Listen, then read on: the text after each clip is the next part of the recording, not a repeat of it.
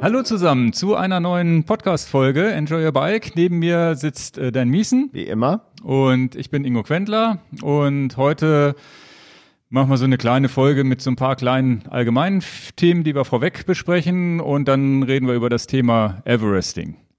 ja, freut mich. das, was wir selber in Angriff genommen haben und schon seit Jahren auch beobachtet haben, mhm. dass äh, jetzt erst so richtig durch in Corona-Zeiten populär wird, weil die ganzen Radprofis auch draufgesprungen sind auf den Zug oder viele zumindest. Ja, ich kenne jetzt nur einen. Naja, doch, doch, doch. Das sind jetzt viele, die es gemacht haben und das hat so einen kleinen Boom, weil ja keine Wettkämpfe stattfinden, dass die Leute sich andere Challenges suchen. Also wir berichten erstmal darüber, was es überhaupt ist, ja? Was es überhaupt ist, äh, dass wir es selber gefahren sind, versucht haben oder auch gefinisht haben nicht das alles verraten. hat man vielleicht schon mitbekommen. Ah, okay.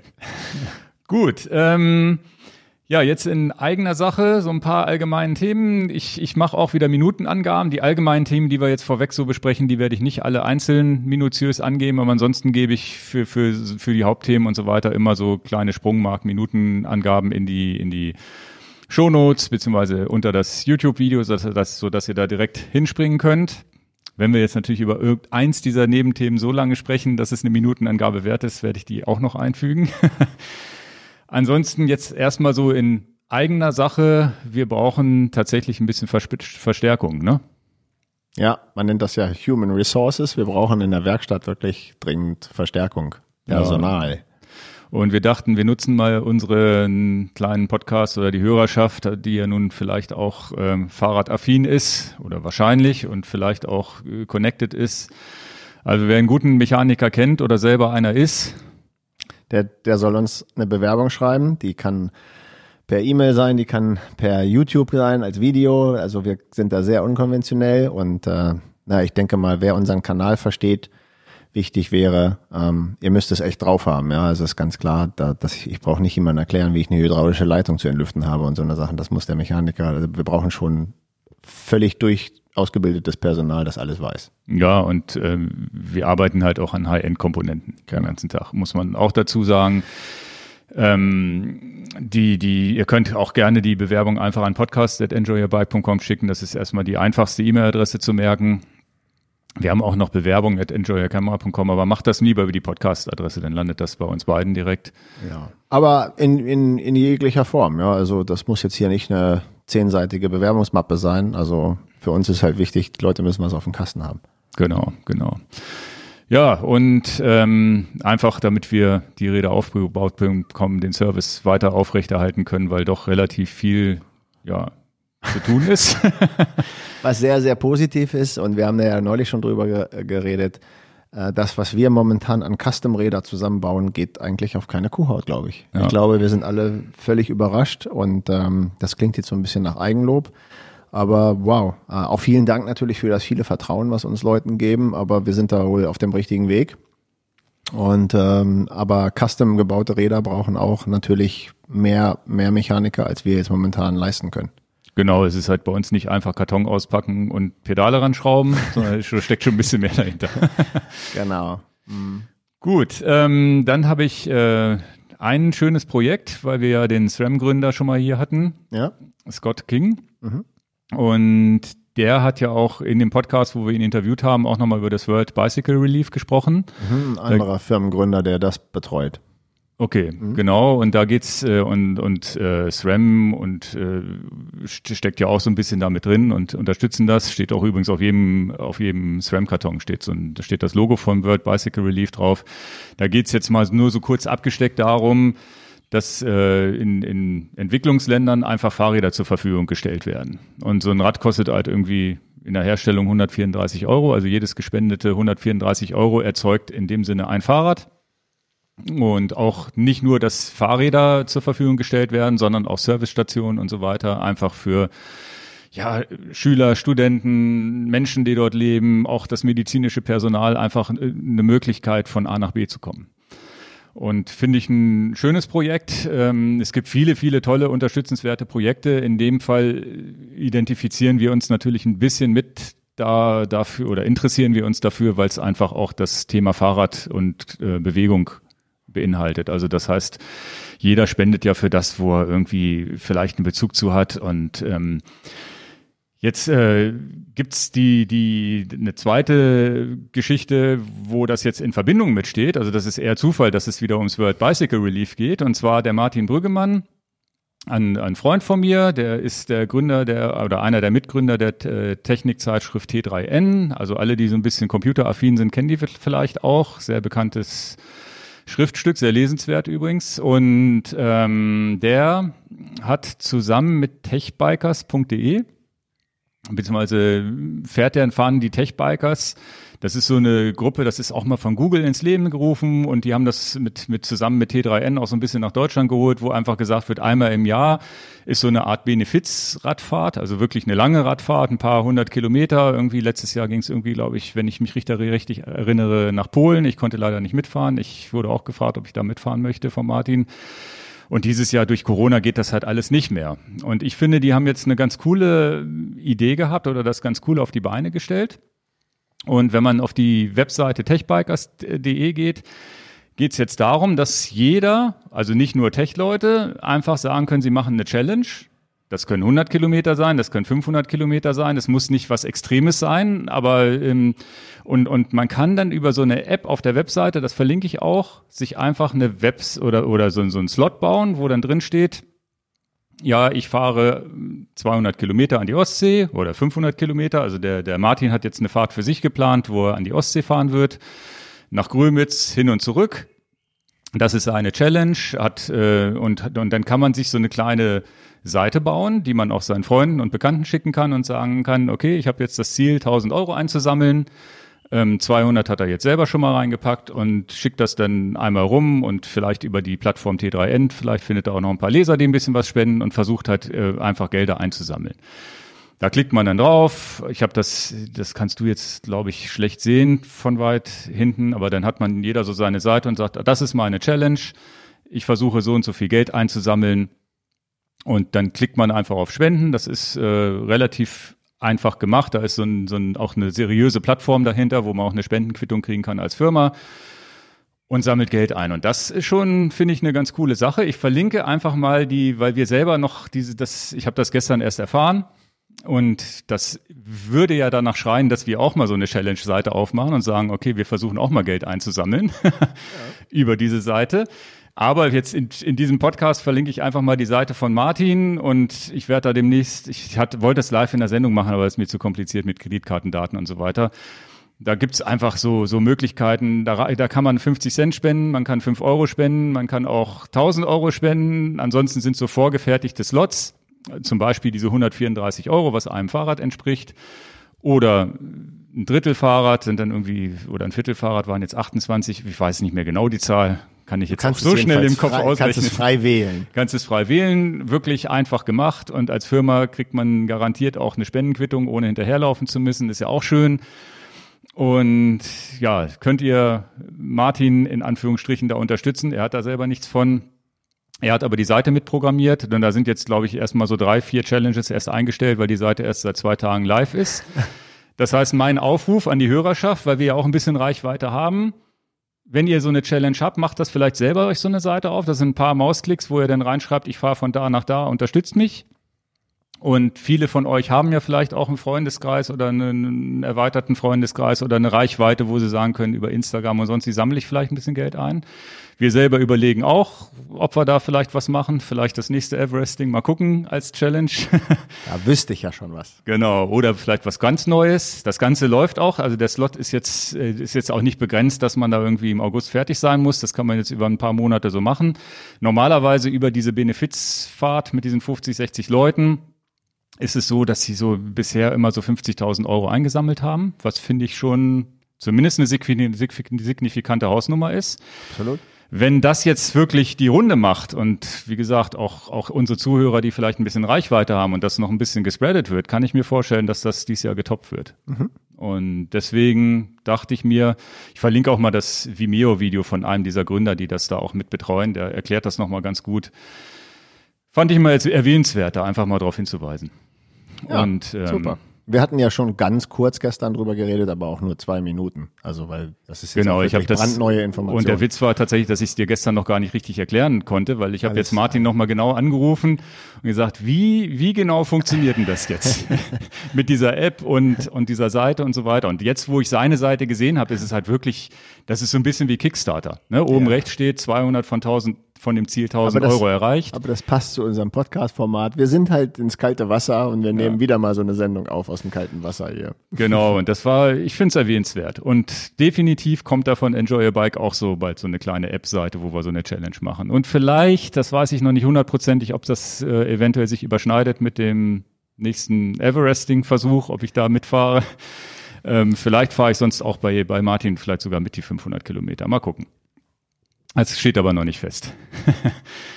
so, dann habe ich ein weiteres Thema, weil ja auch immer viel Interesse da ist, was, was Produkttests angeht. Das, oder fra Leute fragen mich, ja, du hast jetzt da einen neuen Sattel im, im Einsatz, sehen das auf den Instagram-Fotos. Und da hat man jetzt schon gesehen, dass ich seit drei, vier, fünf Wochen den MCFK-Sattel fahre. Bist du bei der, bei der Marathon-Gravel-Tour auch gefahren? Genau, beim, beim, ich glaube beim Deister Extrem, beim Marathon Gravel auch schon, bin ich mir gar nicht so sicher. Nee, bei, dem, bei, dem, bei, dem, bei dem Extrem. Beim Extrem. Haben halt auch Leute gleich kommentiert. Äh, genau. Ingo, wie war das Feedback? Und ja. deswegen berichte doch mal. Und erstmal zum MCFK-Sattel selber. Der, den werden wir jetzt ins Sortiment aufnehmen. Noch, wenn ihr jetzt klicken wollt, auf der Webseite ist er noch nicht verfügbar.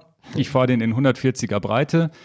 Und zwar ist äh, MCFK ja so eine Leichtbauschmiede und ich habe früher ganz oft auf Fahrrädern Sättel gesehen, die keine Polsterung hatten. Habe mhm. immer gesagt, im Leben kann man doch sowas nicht fahren. Ne? Bis mhm. hin zu nackten Carbon, kennst du ja auch. Ne? Gibt's ja, ja auch viele ich mal, Erzähl ich mal meine Geschichte. Okay. Mhm und ähm, war da immer sehr skeptisch und äh, Martin von MCFK, der auch den Deister extrem gefahren ist, zumindest teilweise mitgefahren ist, ähm, der hat dann irgendwann mal gesagt, na, willst du nicht mal so einen Sattel von uns ausprobieren? Willst du nicht mal so? Ich so, ja, aber das, ich, ich fahre Powersattel, ich brauche Polsterung, geht nicht. Ne? Und dann habe ich gesagt, okay, probierst du mal. Mich wirklich rangetastet, ne? die aufs, aufs S5 geschraubt und bin erstmal so eine Stunde, anderthalb damit gefahren. Das ging auch, aber eine Stunde, anderthalb schafft man wahrscheinlich auch noch mit so einem Oma-Sattel, keine Ahnung. Da wird, wird wahrscheinlich nicht sofort der, der, der, der, der Po weh tun, keine Ahnung. Ne? Aber es hat funktioniert, dann habe ich bin ich mal zwei Stunden gefahren und dann habe ich tatsächlich irgendwann den Mut gehabt, den mal im Deister für drei, vier Stunden. Nee, ich glaube mit dem S5 die Fahrt nach Hamburg. Da habe ich gesagt, okay, jetzt fährst du mal fünf Stunden den Sattel. Und das war so ein erstes Aha-Erlebnis weil normalerweise eine fünf Stunden Rennradfahrt, ich gehe unter die Dusche und du merkst, ich habe nicht so ein großes Problem mit Wundwerden, aber man merkt so die Haut, dass sie irritiert ist. Du duscht und merkst, oh, das brennt ein bisschen. Ich in Hamburg bei den Freunden unter die Dusche gestanden und es hat nicht gebrannt. Ich so, da irgendwas stimmt da nicht. und habe mich gefreut, habe gesagt, okay, das ist das erste Mal, dass, dass, dass ich sozusagen nicht wund geworden bin. Und dann habe ich auch tatsächlich ja diese, diese Deister Extrem Tour damit gemacht da war der, war es tatsächlich wieder ein bisschen wund, einfach weil es waren 18 Stunden, davon 14 Stunden im Sattel, 15 Stunden im Sattel. Da lässt sich nicht vermeiden, dass die Haut irgendwann mal gerötet ist, alleine durch die Salz, Schwitzen und so weiter. Aber auch da sonst keine Sitzprobleme gehabt. Also weniger Sitzprobleme, als ich sonst in Erinnerung hatte. Das sind so, jetzt ist jetzt so mein Feedback. Was äh, ich habe MCFK letztes Jahr schon ausprobieren wollen. Da gab es aber noch nicht den mit der Aussparung in der Mitte. Und bei mir ist ganz klar, ich brauche so eine Aussparung in, der, äh, Aussparung in der Mitte, sonst schlafen da Dinge ein, die sonst nicht einschlafen dürfen. das ist halt anatomisch bedingt. Ich definitiv Sattel ohne Aussparung funktioniert bei mir nicht. Kann man ja offen drüber reden. Wir sind ja ein Pod äh, Podcast hier. Ich bin der Bikefitter. Was meinst du, was ich alles höre? Ja, ja. das kann man auch anders ausdrücken. Genau, und ähm, das machen wir aber nicht hier. Nee, okay. du, also ich war, ich war mal nicht Radsportler, habe damals so ein ganz schrabbeliges Mountainbike von irgendeinem Freund von mir gekriegt und habe meine erste 50 Kilometer Tour gemacht und bin nach Hause gekommen und da ist was und dann dann schlaf du kennst einen eingeschlafenen Fuß oder eine eingeschlafene Hand und dann merkst du es gibt auch andere Dinge die einschlafen können und die Freude ist sehr, sehr groß, wenn du merkst, oh, das ist reversibel. das wacht, das, da wacht wieder was auf. Ingo, die Leute brechen zusammen, wenn die den Podcast beim Autofahren hören. Also wir haben es jetzt alle verstanden. Ja, ja. Also wie gesagt, ohne Aussparung geht bei mir nicht und netterweise haben die jetzt da nachgeliefert. Übrigens ganz Insider-Geschichte. Der der Martin hat äh, hat hat das glaube ich, einem unserer Mitfahrer erzählt. Die haben noch nie einen kaputten Sattel gehabt, obwohl es ja nun ein Carbon-Sattel ist, auch mit Carbon-Sattelschrieb. Wir haben noch nicht einen, er hat wirklich gesagt, er hat 100 Prozent noch keine Retour gekriegt, wo ein Satteldefekt war. Krass. Was auch echt geil ist. Und das kann man, finde ich, auch hier ruhig so sagen. Wenn er, also ich gehe nicht davon aus, dass Martin sich da aus dem Fenster hängen wird und das sagen wird, wenn es nicht so ist. Ich habe ja schon ein gebrochenes Carbongestell gehabt. Ja. Mm, und deswegen fahre ich gar keine Carbongestells mehr. Mm, ähm, tja, dann werde ich ihn jetzt mal anrufen und sagen, so, dann wollen wir das mal testen, wie das ist, wenn der fette Dan den mal testet. Ja, also das ist, und ich weiß nicht, und da kannst du vielleicht auch was zu sagen, als Bikefitter oder als jemand, der vielleicht auch schon viel mit Hosen und Polstern und so weiter rum und auch Sattel berät natürlich. Ich habe so ein bisschen den Verdacht, dass ich weniger Scheuerstellen habe, weil einfach nur noch ein Schaumstoff. Also ich habe nicht diesen nackten Sattel, da ist so, so, eine, so eine Kunstlederschicht drüber. Ne? Eine Kunstlederschicht, aber kein Polster mehr. Und ich habe so ein bisschen den Verdacht, dass dadurch, dass nicht mehr Polster auf Polster sich gegenseitig verschieben kann, dass dadurch die Hose einfach, ja, sich nicht mehr so sehr an der Haut bewegt und ich dadurch vielleicht wenig, weniger Scheuern habe. Ist das jetzt totaler Amateur, Amateurdenken oder könnte das ein Grund dafür sein? Also die Erfahrung, die ich habe, auch selber gemacht habe, ist immer, ähm, das größere Polster, den, den wichtigeren Anteil immer in die Hose verlagern und, und nicht eine dünn gepolsterte Hose nehmen und einen dick gepolsterten Sattel, eher umgekehrt.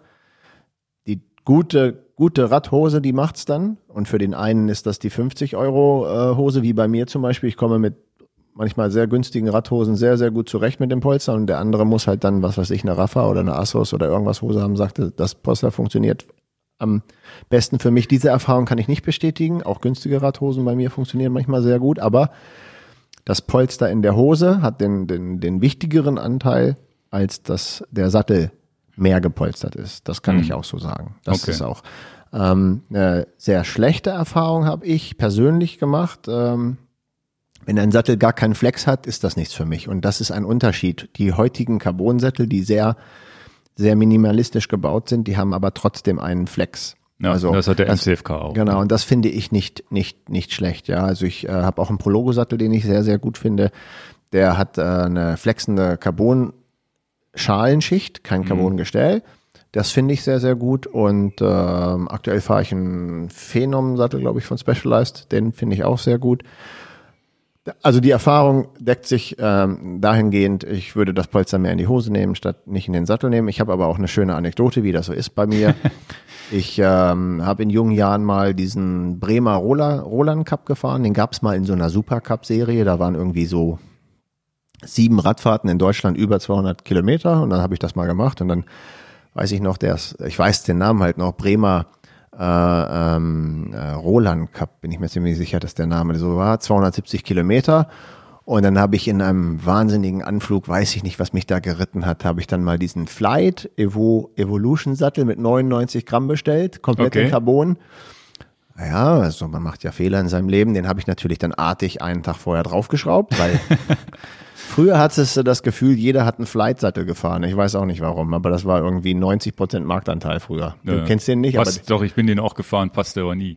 Naja, aber den haben halt ganz, ganz viele ja. gehabt. Ob Rennradfahrer, Mountainbiker oder Triathlon, ja, ja, irgendwie den, hatten alle diesen Selle Italia. Den gab es ja auch in allen Geschmacksrichtungen sozusagen. Genau, den gab es in allen Geschmacks. Und eben als 99 Gramm Sattel, weiß ich noch, der war mit dieser Aramidfaser so ein bisschen gelblich, grünlich und schwarz ver verflochten. Naja, den habe ich dann einen Tag vorher drauf gemacht und sage, ja, mit dem Flight komme ich ja super zurecht. Das war eine, eine Fahrt. Also ich habe die Fahrt gemacht, natürlich die 270 Kilometer, aber ich, und der hatte mal null Flex, ne? Ach so, okay. Aber das hat mich umgebracht. Unglaubliche Schmerzen, das, äh, ja, naja, also das, das war meine Erfahrung mit reinem Carbon. Okay. Und seitdem hatte ich keinen nackten Carbonsattel mehr. Ja, der, der, der MCFK ist schon so, dass er auch ein bisschen flext. Ich habe ja die, die 150er Tour war ja Rennrad. Deswegen war ich auch tatsächlich relativ mutig zu sagen, ich fahre damit ins Gelände, weil da ist ja mal ein ganz anderer Schnack mit Kopfsteinpflaster und sonst wieder. Also, helfen auch die dicken Reifen nicht mehr. Ne? Ich rufe den Martin an, ich, ich kann das gerne testen, aber erst nach September. Bis September habe ich noch ein bisschen was vor. Okay. Also da wechsle ich jetzt keinen Sattel bis September, September ja. und dann mache ich das gerne. Nee, also ich, wie gesagt, ich bin zufrieden damit, wollte das auf diesem Wege mal weitergeben. Vielleicht hat der eine oder andere auch einen Kommentar dazu, der dem es ähnlich geht oder wo es doch nicht funktioniert hat. gerade was diese, diese Polsterungsgeschichte angeht. Nackt fahren würde ich ihn nicht wollen, weil es mir dann zu rutschig wäre. Also den Sattel nackt, ohne, ohne, ohne. nackt auf dem Sattel sitzen das hatte ich erst einmal im Leben. Ja, das ja, brauche ich nicht zweimal. Ja, also, wer den Podcast über das Bikefitting gehört hat, einmal reicht mir das. Ja, also wie gesagt, nackt würde ich den nicht fahren. Ingo wird ganz rot. Ah, ich meinte, ich sag das immer so, weil es gibt ja diese nackten Carbonsattel, ne, wo halt kein, kein Kunstlederüberzug mehr drauf ist. Gut, das war Nummer damit kommst gemeint. du nicht mehr raus, du musst nee, dich nee. jetzt erstmal abkühlen mit dem Eispack. Also egal, beide, beide Varianten würde ich nicht fahren. Ist genau wie bei dem letzten. Wobei, wenn ich ihn nackt fahren würde, dann ist er auch egal, wenn dann kein Kunstleder mehr drauf ist, dann rutscht es ja trotzdem nicht. Ist genau wie bei dem letzten Kameravideo mit der Sony-Kamera. Hast du überhaupt nicht gemerkt, wo du dann einfach so mit Inbrunst gesprochen hast. So, und ich bin ganz scharf. ja, Aber die werden nicht rausgeschnitten, die Sachen. Nee, nee. Die bleiben drin. Und viel ja, Spaß. das war ja tatsächlich bei der Sony-Kamera, für die, die das nicht gesehen haben, habe ich jetzt ein Video zur ZV1 gemacht. Super Vlogging-Kamera. Also ja, guckt ja, euch das Video an, erzähle ich jetzt nicht viel so. nur, Ingo ist ganz scharf. Aber die zeichnet halt weich, ne? Die Zeich Kamera zeichnet im Standardmodus weich und das finde ich total matschig. Es ging nur um die Wortwahl, jetzt ein bisschen Spaß haben. Ja, und dann war ich halt scharf auf einmal. Ja, einmal warst du nackt und einmal warst du scharf. Wo wir beim Thema Video sind. Du hast ein Video gedreht ähm, über die neue SRAM-Kassette. Die 1052er Kassette. Genau. Und zwar Eagle, haben wir bis jetzt ganz oft drüber geredet, gibt's 10 bis 50 Kassette, jetzt gibt's eine 1052 Kassette. Und dein Sohn ist ungesichert hinten auf dem Dach rumgelaufen, rumgeturnt, habe ja, ich mitbekommen. Ja, unglaublich. Also Die, äh, ja, ich muss, muss wahrscheinlich noch was lernen von Helikoptereltern, dass ich den, dass ich, ich muss ihn dann nochmal richtig anschnallen, damit er nicht auf dem Gartenhaus umklettert. Das war natürlich ein Videodreh bei mir im Garten und der Sohnemann ja. ist dann im Hintergrund, aber auch sehr unscharf. Ja, ja. Das kriege ich ja gar nicht mit. Die klettern halt auf die Kirschbäume und die klettern auch auf, auf die Dächer und äh, so ist das halt mit den Rabeneltern, ne? Genau. Das machen die einfach und dann kommen natürlich solche Kommentare. Aber, ich Aber es ist fast ein Suchbild. Man muss schon wirklich auf den Hintergrund achten, um es zu sehen, dass da ein Kind hinten rumklettert. Und ich finde es ja lustig. Aber da hat einer, lustig. einer, weiß nicht, ob der es kritisch gemeint hat Keine oder nicht. Ahnung, ist der meinte, na ja, es ist ja gefährlich. Aber ja, so ist das. Mein Sohn, der springt auch von Garagendächern runter. Ja, das aber halt das, so. das, äh, und vor allen Dingen habe ich es gar nicht mitgekriegt. Ich habe jetzt ja voll das Video gedreht, was weiß ich, was da meine Kinder machen. Ja, ja. Ne, also, also wenn sie jetzt aufs, aufs Hausdach klettern, da wäre ich mal ein bisschen kritisch, aber so, solange die. Ach, normalerweise. Ja, und ähm, aber das Video war, ähm, ah, das hat irgendwie 25.000 Klick jetzt. Das mhm. war ganz, ganz knuffig und ähm, da können wir aber auch ein paar Sachen richtigstellen. Das können wir im Podcast auch tatsächlich nutzen. Ähm, ja, einmal habe ich völlig versagt mit Luft ablassen. Also ich habe das da haben wir aber auch diskutiert. Das Video hat ja Dieter geschnitten und ja. wir haben es schon mal Probe geguckt und sonst hätte ich gesagt, das können wir so nicht drin lassen. Man sieht ja, dass du fast auf dem platten Reifen fährst. Genau, also ähm, äh, äh, äh, ich hatte, ich hatte, es gibt diese eine Steigung da im, im Deister, die hat halt dann weit über 20 Prozent und da quäle ich mich dann immer und das ist aber auch eine gute 25 Rampe. 25 bis 28 und das ist ja, ja 28 nicht, aber 25. Und, und das ist ja so ideales Terrain, um eine 52er Kassette zu fahren. Und das war ja dein Ziel, im Video zu zeigen, du fährst damit mit einer relativ guten Frequenz mit hoch. Ja, mein Ziel war einfach, dass es nicht so ein dröges Video ist, nur die Kassette nehmen, sondern noch ein bisschen irgendwie einen Erlebnischarakter zu machen. Das war mein Ziel. Ja. Einfach, dass man mich äh, mit, mit, mit bisschen durch den Wald fahren sieht. Ich habe mir ja noch nicht mal eine Radhose angezogen und ich bin mit Jeans und Turnschuhen dann den Berg hochgefahren. Und es ging einfach nur darum, dass man in dem Video nochmal ein abwechslungsreiches Bild macht. Und es ging mhm. nicht darum, dass ich jetzt wie ein junger Hirsch da den, den Berg hochpedaliere einbeinig. Darum ging es nicht. Aber ich weiß ja schon, den Laufradsatz, den ich drin hatte, da war zu viel Luft drin. Und dann fahre ich da zu dieser, zu dieser Rampe hin. Also wir sind ja mit dem Auto zu dem Videodreh dahin gefahren. Und dann habe ich gesagt, ey, nee, ich brauche halt wirklich Traktion ähm, Traktion hilft tatsächlich bei diesen Rampen und ähm, das würde man jetzt normalerweise so extrem nicht machen. Dann Aber normal halt hättest du die Reifen von vorne rein für so eine Tour aufgepumpt auf deine zwei, drei Bar, genau. wie du fährst und da waren es halt jetzt einfach zu viel drin, da weil es frisch montiert war. Viel, ne? Genau, war frisch montiert der Reifen und ja. alles und dann und dann war zu viel Luft drin und habe ich gesagt, ich muss Luft ablassen, aber hatte da überhaupt gar keine Kontrolle und habe ich einfach. Das passiert übrigens öfter, dass der mal Luft ablassen muss. da sind wir wieder. Und dann habe ich zu viel, ähm, äh, da habe ich zu viel Luft aus dem hinteren Reifen gelassen, so dass ich dann auch wirklich irgendwie knapp ein Bar nur hatte oder ganz wenig und dann ist es natürlich da fast durchgeschlagen. Ich hatte aber auch im Auto jetzt keine Pumpe mehr, um das wieder aufzupumpen. Ihr hättet ja nochmal nach Hause fahren können. Ja, und, und dann war es mir auch echt scheißegal. Und ja. dann ist es auch, dann ist es doch gut, dass die Leute sich was was zusammenschreiben können in dem Video. Ja, das hat ja, auch 25.000 Klicks. Also von daher freuen sich die Leute ja alle über diese ja, Sachen. Ein paar haben gelästert, ein paar haben gesagt, wie kann man, die mit, man kann doch nicht vor jedem Berg die, die, die Luft ablassen. Natürlich machst du das nicht vor jedem Berg. Nein, das aber das ist ja auch immer schön, wenn du dann, ich kann auch nicht auf die Kommentare antworten. Das ist ja auch schön, wenn die Leute dann einfach äh, so rausblasen, wie sie es rausblasen wollen, ja. aber gar nicht die Situation kapieren, um die es geht. Das war der eine Punkt, aber ein wichtiger Punkt. Und dann können wir ja hier als Mini-Tech-Talk drüber reden. Ähm, zwei Sachen, die ich merke, die ich irgendwann vielleicht nochmal in einem Video klarstellen muss. Und das ist vielleicht auch eine gute Information als, als, als Info jetzt für Podcast-Hörer. Ähm, die erste Frage ist ja, wenn wir jetzt diese Schaltgruppe sehen, ob jetzt SRAM oder auch Shimano sehen, dass wir eine, eine einmal zwölf Schaltung haben. Also vorne ein Kettenblatt und hinten zwölf Ritzel.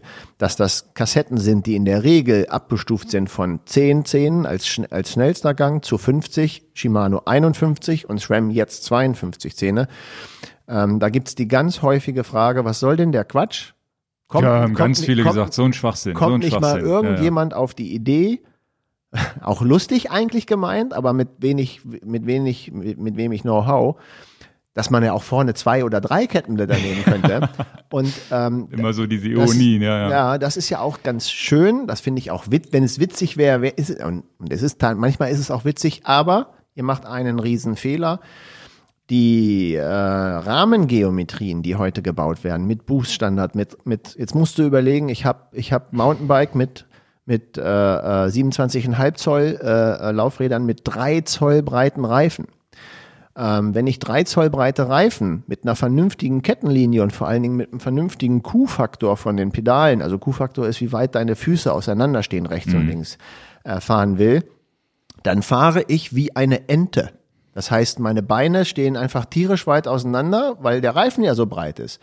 Und der Witz an der Sache ist ja genau diesen Spagat zu machen, dass du noch ein vernünftiges, also, Entschuldigung, mein Fatbike ist so. Mhm. Ich habe ein, äh, in meinem Fatbike habe ich 5 Zoll breite Reifen.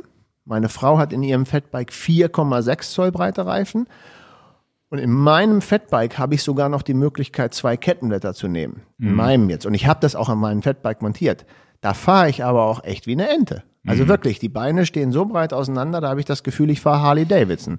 Das ist für meine Fatbike-Fahrten völlig okay, weil das absoluter Spaßfaktor ist. Null sportiv. Also wirklich rein Fun und auch meine mhm. Frau fährt das Fatbike nur, weil sie es einfach unheimlich gerne fährt, weil es Spaß macht. Aber nicht mit gesund für Knie und für gesunden Bewegungsablauf. Und wenn wir jetzt also ein, ein Rad haben, und ich will nicht immer Open, Open, Open sagen, wir nehmen ja grundsätzlich Räder, die breite Reifen haben wollen, dann kannst du das von der Kettenlinie und vom Q-Faktor gar nicht anders bauen, dass du ein Kettenblatt hast. Ja.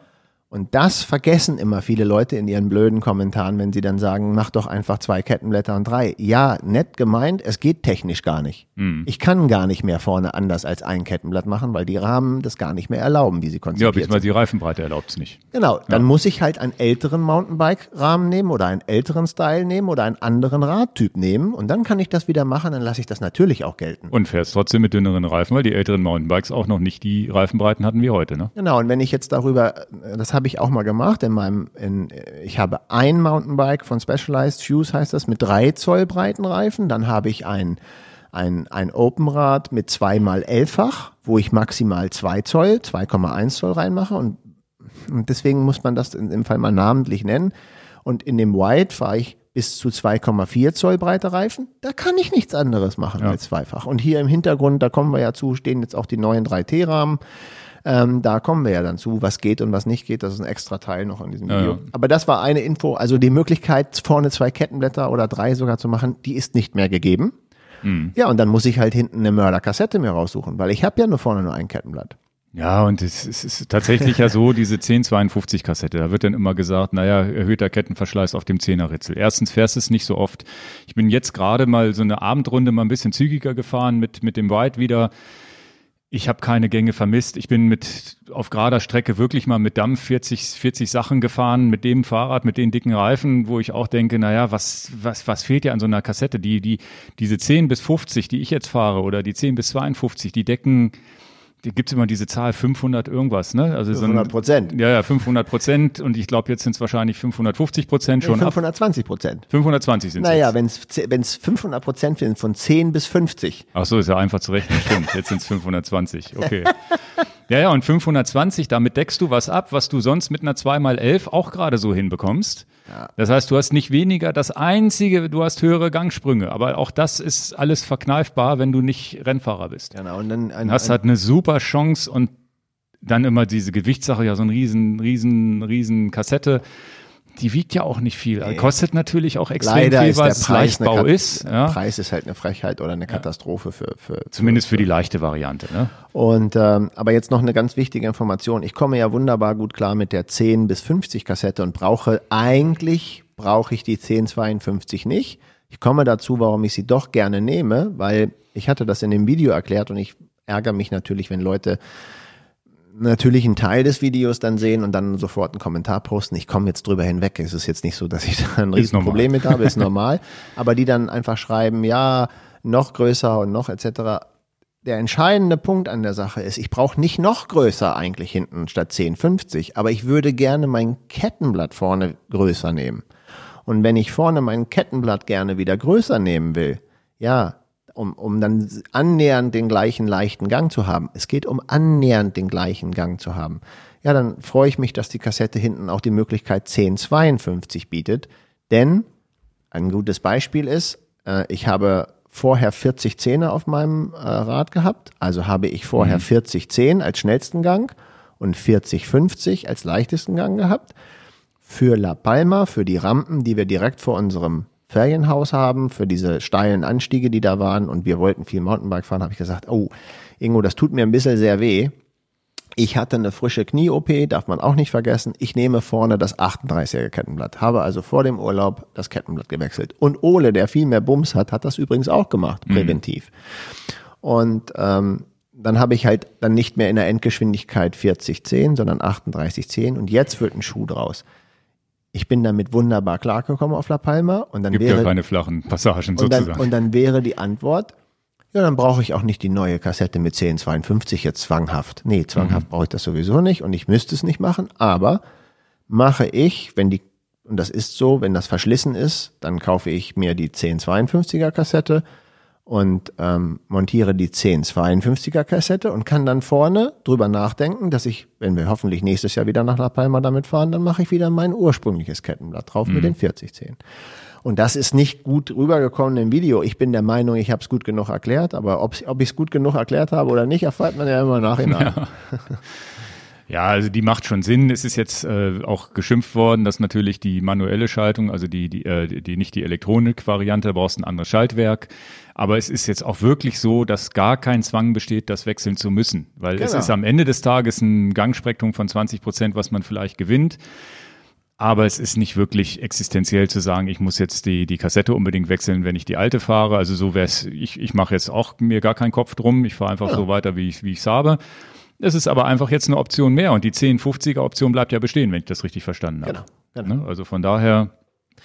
Und das war's eigentlich auch schon mit dem Video. Ich bin ganz äh, froh, dass ähm, viele Leute das schon auch natürlich kapiert haben. Da bin ja. ich auch froh. Bin immer dann froh, wenn einer einen Kommentar postet, der sagt, ich hab's geschnallt. Ja. Gut, dann wollte ich jetzt mal über das Thema Speedplay Scissor Pedale kurz ansprechen. Hm. Meine Lieblings-Offroad-Pedale. Mhm. In meinen Augen auch tatsächlich ähm, fahre ich jetzt ja seit ein oder zwei Jahren wirklich zuverlässig, keine Probleme mit der bisher gehabt und so weiter. Jetzt kommen immer wieder Kunden, die natürlich sagen, der Ingo fährt die, ich will die auch fahren. Jetzt haben wir jetzt, jetzt haben wir, wirklich gut. Genau, jetzt haben wir ein großes Problem, dass Speedplay von Wahoo übernommen wurde und ich so ein bisschen Ungewissheit habe und das will ich offen in diesem Podcast ansprechen, damit nicht Leute in die Falle tappen und sagen, ja, ich kaufe mir die jetzt und, und so weiter. Ich weiß nicht, wie es da mit der Scissor-Pedale weitergeht, weil Wahoo momentan ist tatsächlich für uns bei Wahoo nur bestellbar. Also der, die, für uns Händler ist es jetzt auch so, dass wir die, die Pedale alle bei Wahoo bestellen. Ist Scissor momentan nicht mehr bestellbar. Es gibt in Deutschland scheinbar noch Restbestände, auch bei unserem Großhändler. Die können wir auch jetzt noch besorgen beim vorherigen Distributor von, von Speedplay. Deswegen, ich erzähle das so im Podcast auch hier so ein bisschen. Ich glaube, da gibt es eine Fangemeinschaft für das Scissor-Pedal. Ich glaube, dass es tatsächlich auch eine gute Alternative zur SPD ist, wobei SPD sicherlich das Universellere ist, wenn man jetzt wirklich durch die Weltgeschichte reist. SPD kriegst du überall, wenn dir mal was kaputt geht. Die Scissor musst du schon danach suchen, dass du einen Händler findest, der es hat. Aber es ist eine tolle, tolle ähm, Pedalkombination, die ich auch tatsächlich, ich habe Wahoo sogar oder jetzt dem Vertrieb von Wahoo auch geschrieben, haben gesagt, Jungs, wir brauchen es, das. Es gibt äh, eine große, es ist, nennt es einfach nicht Scissor, sondern nennt es Gravel-Pedal und dann werdet ihr genug Kunden dafür finden, weil ich glaube, das ist tatsächlich ein kleines Nischendasein, was dieses Pedal äh, hat. Ähm, und ich glaube aber, weil es ja so ein bisschen bessere Kraftübertragung als SPD haben soll, wegen dieser direkten Verbindung des Glieds mit der, mit der, mit dem, mit dem Pedal, während bei SPD eigentlich der Schuh letztendlich und der ist immer ein bisschen weich, also ein bisschen weicher ist. Also es ist einfach ein anderes Konzept. Schwer jetzt im Podcast zu erklären. Ein extra langes Video von der von der Show in äh, Genau, Amerika. wir waren bei der bei der Interbike in Amerika und haben den Gründer mal, der hat das mal ganz super erklärt. Müsst ihr mal gucken, Interbike 2018 oder sowas, müsst ihr mal googeln bei uns im, im äh, oder suchen bei uns im YouTube Channel. Das ist ein hochinteressantes Interview mit dem Gründer. Deswegen mein Aufruf, wenn irgendeiner nervt Wahoo, dass sie das Pedal weiterbauen sollen. Also das ist tatsächlich so. Ich habe denen auch schon geschrieben und gesagt, wenn man das, wenn ihr das und mit der, mit, gerade mit der, mit dem Bekanntheitsgrad von Wahoo, vielleicht könnten die es hinkriegen, das auch zu etablieren und als Gravel-Pedal wieder im Markt zu, zu installieren. Also die haben mir nicht, haben mir keine Absage erteilt. Die haben nicht gesagt, das wird es nicht mehr geben, sondern es wird jetzt in der Übergangsphase einfach nur das Road-Pedal erstmal vertrieben und ich gehe davon aus, dass Wahoo das wahrscheinlich irgendwann unter dem eigenen Markennamen bringt und hoffe, dass das Scissor dann auch wieder dabei ist. Jetzt ist es wirklich ein bisschen schade, weil man halt nicht weiß, also so die, die, die, die Schuhplatten, die halten ja ein paar Jahre, ne? Aber was ist dann danach, ne? Das weiß ich halt nicht. Ne? Deswegen, naja, wer weiß. Schreibt E-Mails an Wahoo, sie sollen doch bitte euch Scissor-Pedale und Pedalplatten anbieten. also vielleicht gibt's ja eine Chance. Sind die ganz erschrocken, wenn die jetzt hunderte von Mails kriegen. Genau, vielleicht gibt's da ja eine Chance, dass man, dass man da irgendwie, dass die mitkriegen, dass da ein Interesse besteht. Weil es ist, es wäre wirklich schade drum. Ich fahre die Pedale extrem gerne und ich habe auch das Gefühl, dass man, ich komme auch schneller raus aus der Pedale und sitze trotzdem sicherer und fester drin. Also es ist wirklich ein tolles Konzept. Ja. Wollte ich hier mal angesprochen haben. Dann würde ich nochmal über die Chorus-Uhren kurz sprechen. Mhm.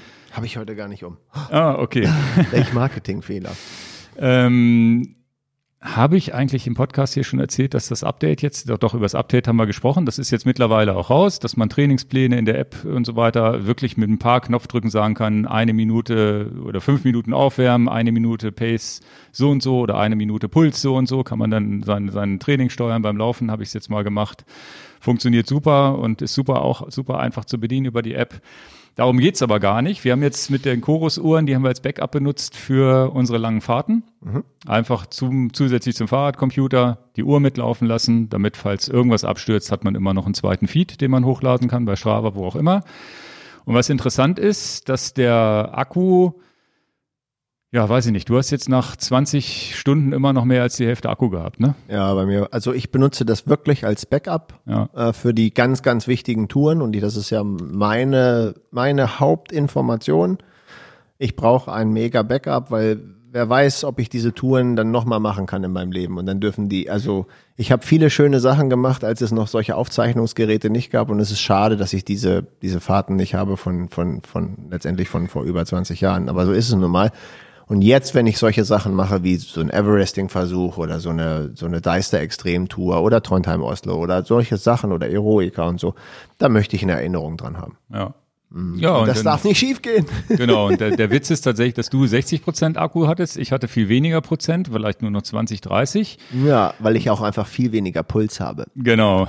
Nee, und äh, es ist tatsächlich der Pro-Tipp für so ganz lange Sachen ist dann tatsächlich nicht den Powermeter und sowas koppeln. Genau, ich habe null Sensoren gekoppelt. Ja. Ich habe keinen Herzfrequenzgurt, ich habe keinen Speedsensor, ich habe einfach gar nichts gekoppelt an meiner Uhr ja. weil ich das auch nicht brauche. Genau. Und ich ich brauche halt nur den Track als Backup. Entschuldigung. Ja. Ich brauche nur den Track als Backup und dann brauche ich nicht irgendeinen anderen Wert. Ich genau. Nichts gekoppelt. Ja, und ich hatte tatsächlich die, die, den Powermeter und äh, Puls gekoppelt und das ist natürlich bei so einer kleinen Uhr dann das, was auch ein bisschen Strom frisst. Das heißt, realistisch hochgerechnet kommt man mit den 60 Stunden hin, die die die, die Chorus angibt. Also ich hatte 60, 60 Prozent hatte ich noch. Er hatte ja. über die Hälfte noch. Genau. Und das, das heißt, nach, wenn man das hochrechnet, kommt man definitiv auf mindestens 50 Stunden für, ja, für 100 Prozent. Was, was, soll das für ein Event sein? Genau. Und ja, ja, gibt's ja auch Leute, ne? so ist es nicht. Und ganz wichtig, du kannst ja auch, ähm, wenn du jetzt Mehrtagestouren machst oder so, kannst du auch wirklich äh, Pause, pausieren und Resume drücken, um das am nächsten Tag fortzusetzen, was auch eine schöne Option ja, ist für mal ein ganz langes Ding. Kannst ja auch eine Powerbank ranklemmen dann über Nacht. Ja, ja, aber du kannst ich verstehe. Was das. wichtig ist, dass du, dass sie die und die Funktionen haben ja nicht alle Geräte, dass man einfach sagen kann, ja, ich ich mache jetzt hier auf Stopp und sage später fortsetzen, resume later. Ich habe das auf Englisch hier eingestellt. Mach die Uhr um, benutze die ganz normal und dann kann ich zwei Tage später sagen, jetzt setze ich die Fahrt fort. Und dann hast, hättest du vielleicht einen ganz langen Track, den du irgendwann mal hochladen könntest, einmal durch Deutschland, was auch immer. Wenn ich 30 Tage über den Atlantik rudere, dann werde ich da 30 Tage die Uhr durchlaufen lassen. Ja, ja, ja, sowas ist gar nicht, gar nicht uninteressant. Aber man muss halt tatsächlich wissen, Powermeter am besten nicht koppeln und ähm, es sei denn, man muss es unbedingt, aber selbst mit dem Powermeter war es ja so, 20, 25 Stunden waren trotzdem kein Problem.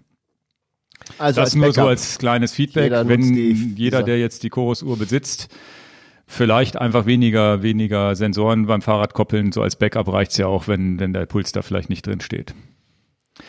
Gut, dann ähm, kam ein Link, den wir, warum auch immer, gar nicht gekannt haben, von, aus, von der Webseite SRAM, access.sram.com Schrägstrich Tire Pressure Guide.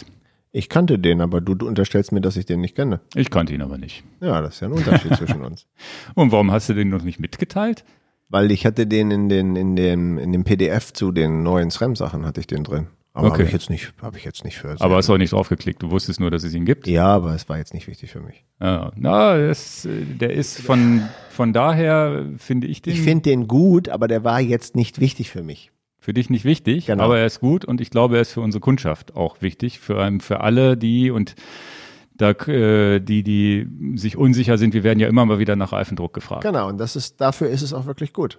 Ja, und für mich selber persönlich war es jetzt so, dass ich mich ja an Reifendruck auch schon mit Popometer ganz gut jetzt mittlerweile auskenne und weiß, wenn er zu hart ist oder was auch immer. Da ist der extrem, habe ich auch zweimal Luft abgelassen, zum Glück nicht genau. zu viel. Ja, ja, ja. Aber ich hatte im Gefühl, oh, das ist zu viel. Ne? Genau. Der rollt jetzt zu hart über die Steine, was auch immer. Das heißt, ich habe da mittlerweile ein Gefühl entwickelt, was ich jetzt durch diese Webseite nochmal bestätigen konnte.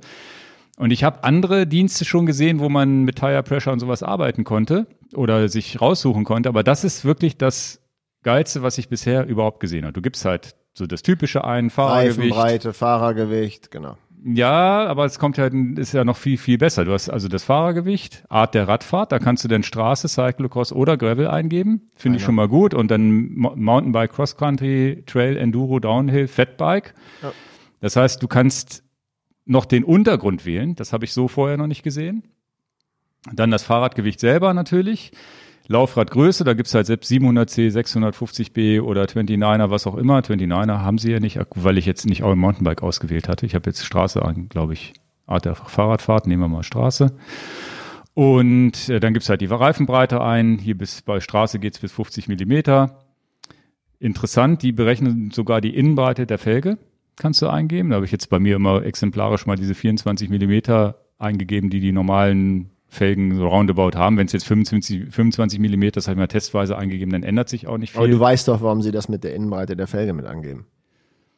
Ähm, nee, sag's mir. Naja, weil die neuen, wo wir auch Videos von gemacht haben, die neuen 303S und die neuen 303 Firecrest sehr breite Innenbreiten haben. Ja, ja, klar. Ja, der Trend geht ja sowieso, das ist mir klar, weil der Trend zu breit ist. Ja, aber dann ist da ja auch noch ein Hintergrund zu sehen, warum SRAM und ZIP gehört zu SRAM auch da ganz viel Wert drauf legt, dass die Leute das richtig planen. Genau. Denn ganz klar ist, dass, dass, dass man Leuten ein Tool an die Hand gibt, dass sie nicht auf die Idee kommen, da wieder mehr als fünf Bar reinzupumpen.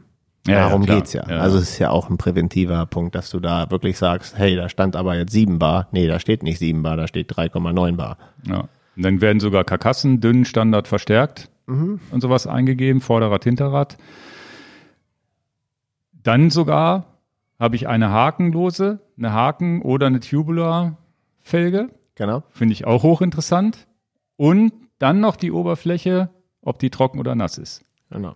Und jetzt kann ich Hast mal. Hast du mit hakenlos verstanden, warum das ein wichtiger Punkt ist? Möchtest du das unserer Zuhörer Ja, das haben wir jetzt sehr oft schon erzählt, weil nicht hakenlos nicht mehr als 5 Bar. Genau. Dass Also wir im es- Podcast jetzt, das guckt auch nicht jeder unser YouTube-Video, deswegen machen wir das nochmal. Ja. Bei hakenloser Felge ist der Maximaldruck 5 Bar, ob euch das gefällt oder nicht. Genau. Und ähm, ich habe jetzt hier mal wirklich für mich selber so ein, so ein Dokument gemacht, wo ich mir für alle Reifen, die ich so besitze oder vielleicht mal fahren werde, also es sind nicht alle, die ich, die ich fahre, aber ich habe jetzt mal diese typischen 25, die ich ja Schlauchreifen fahre. Und da kommen dann bei, tatsächlich bei 77 Kilo Körpergewicht habe ich angenommen, 8 Kilo Rad habe ich mal einfach eingegeben, fährt man auf der Straße tatsächlich. Und das war für mich überraschend, weil ich äh, die 25 Millimeter Reifen mit Mehrbar gefahren bin. Es ist immer nur 5,15 Bar vorne und 5,48 Bar hinten. Und ähm, wenn ich mit den 25 Millimetern auf Offroad fahren möchte, dann reduziert sich das auf 4,64 Bar und 4,93 Bar auf Gravel. Interessanterweise bei Nässe, bei Nässe ist Gravel und Straße sozusagen identisch. Also der, der Gravel-Luftdruck ist der, den man auch bei Nässe fahren soll. Und dann hat man bei Nässe einfach ein bisschen mehr Auflagefläche, mehr Grip und so weiter.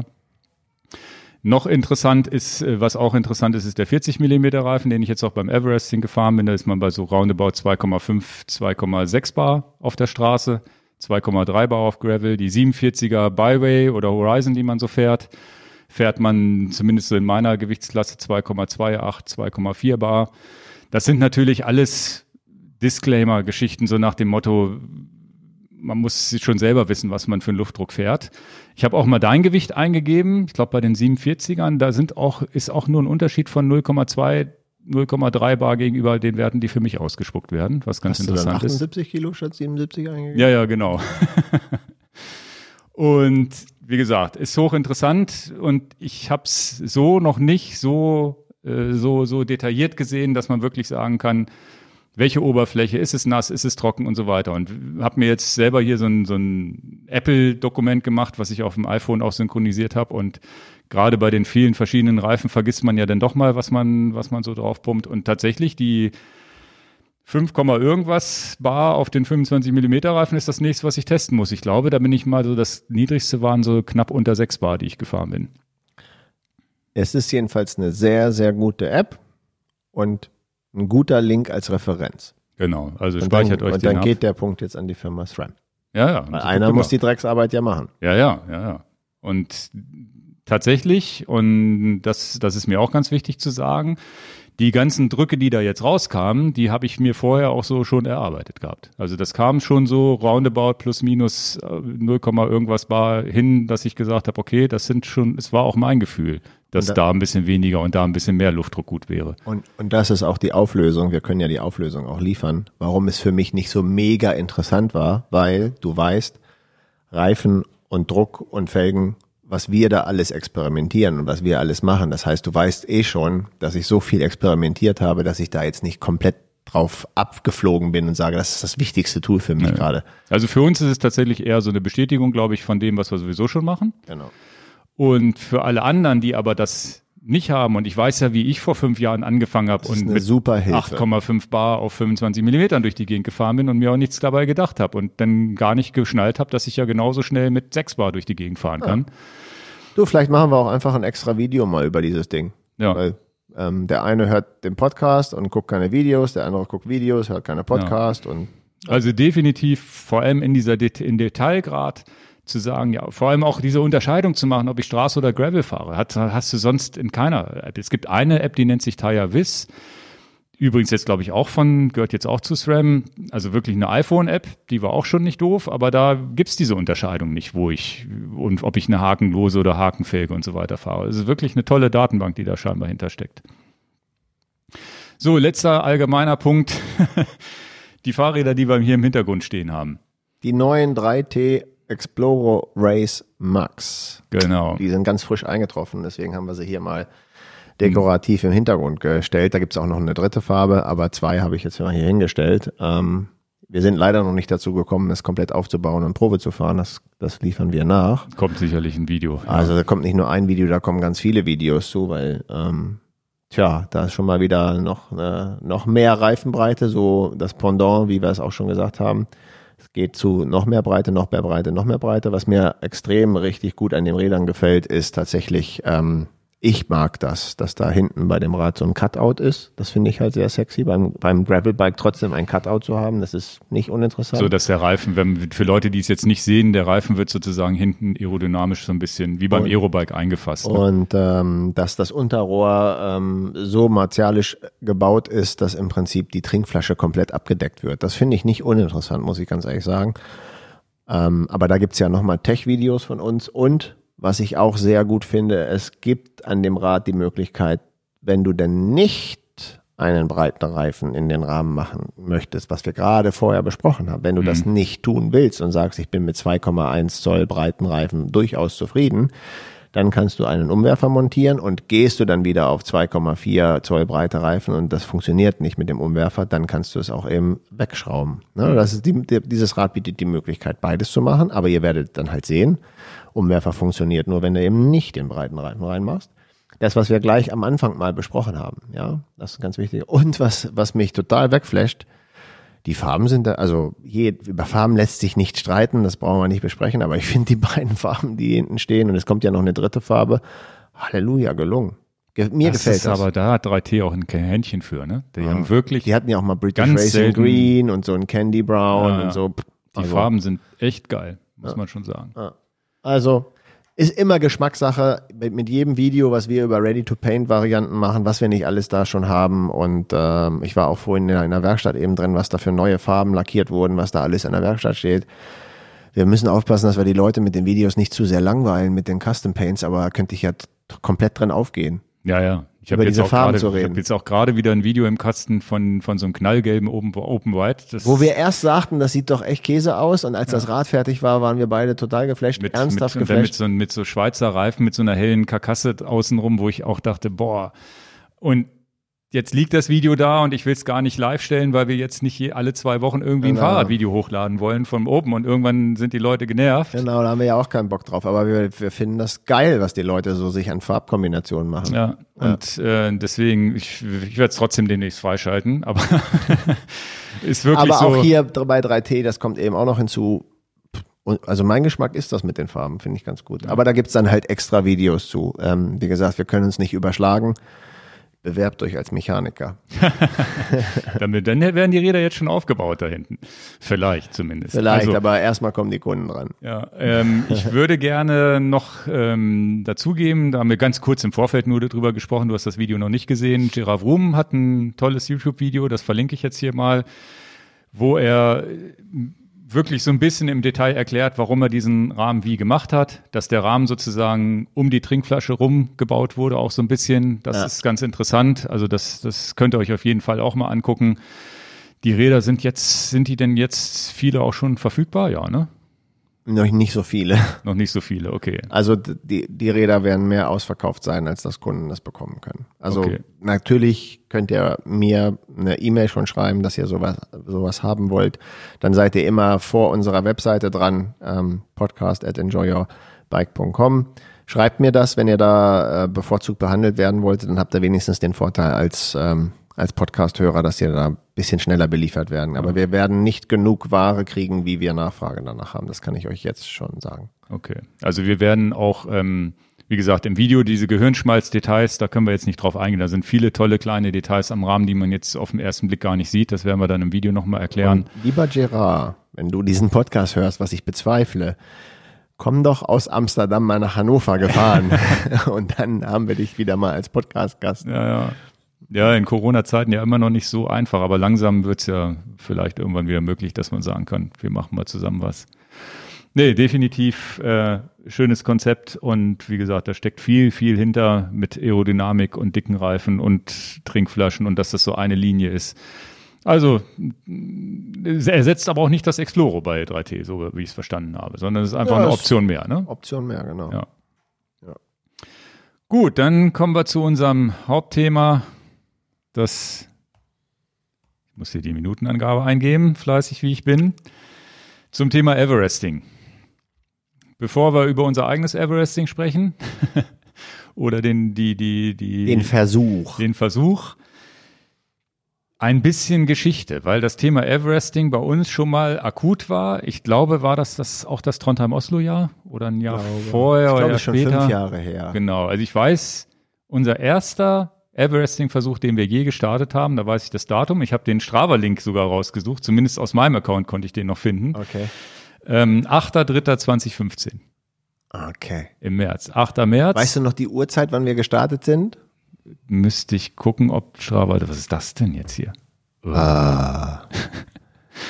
Ich muss es auf meinem Handy aufrufen. Okay. Ja, äh, ähm, ich meine.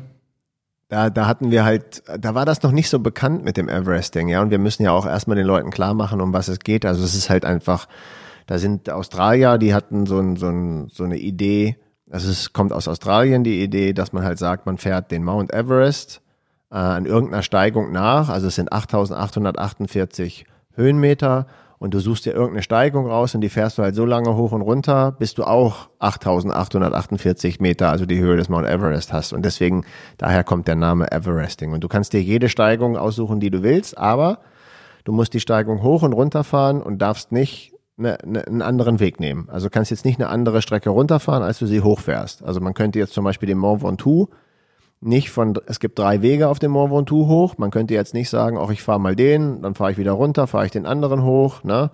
Das geht nicht. Du musst immer den gleichen Weg nehmen. Und dann könntest du natürlich drei verschiedene Everestings machen am Mont Ventoux, weil es eben drei Strecken gibt. Ja? ja, also das ist, und das ist ja die Idee dahinter zu sagen, der Mount Everest ist ein Berg und du musst es auch an einem Berg schaffen. Ja. Das ist, glaube ich, so ein bisschen der Hintergrund dahinter. Ja. Wann sind wir losgefahren das erste Mal? Äh, 0 Uhr 5. 0 Uhr 5, ja. ja. Und da ist auch der erste Fehlversuch begründet drin, weil Herr Miesen bestimmt um 1 Uhr eingeschlafen ist. naja, wir haben uns ja Gedanken gemacht. Erstens war es, glaube ich, noch arschkalt. Sehe ich die Temperatur hier? Sieht man die bei Strava? Ist ja egal jetzt. Naja, doch, ja, ich fände es interessant. Aber es war ja tatsächlich, ähm, es war Im ja. März war es doch vielleicht nicht ganz so kalt. Naja, ist ja egal. Gewichtete Leistung, Intensität interessiert mich alles gar nicht hier. Ist Temperatur interessiert mich. Ich finde es interessant. Okay, okay, aber es ist März. Es wird nicht minus 20 Grad gewesen sein. Warum zeigt er das denn nicht an, der Blödmann hier? Ah. Zumindest nicht in der App, egal. Egal, genau. Ähm, ja, ja, 0 Uhr 5. Also sagen wir mal so, wir haben uns ja damals schon Gedanken gemacht, wie machen wir's? Und wir wissen, wir wissen, wir brauchen wahrscheinlich 24 Stunden. Und die Idee war, oder, oder zumindest nicht drunter.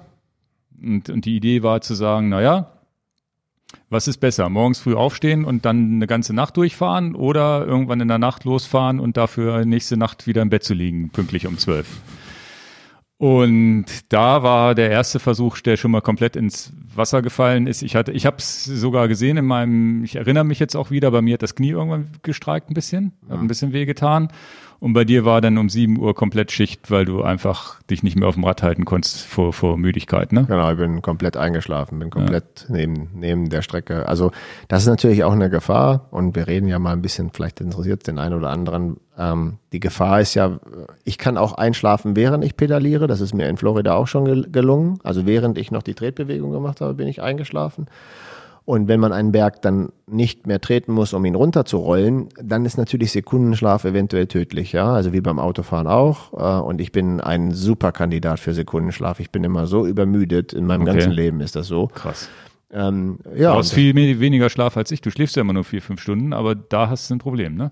Ja, wo, ja, ich, aber das, wo ich zum das, Beispiel sagen könnte, wenn ich nur vier, fünf Stunden am Tag schlafe, kannst du mich auch in die Ecke stellen. Genau, aber das ist so mein, mein, mein Pensum, was ich schlafe selten mehr als vier, fünf Stunden pro Tag und ähm, ja, habe immer so viele Sachen im Kopf.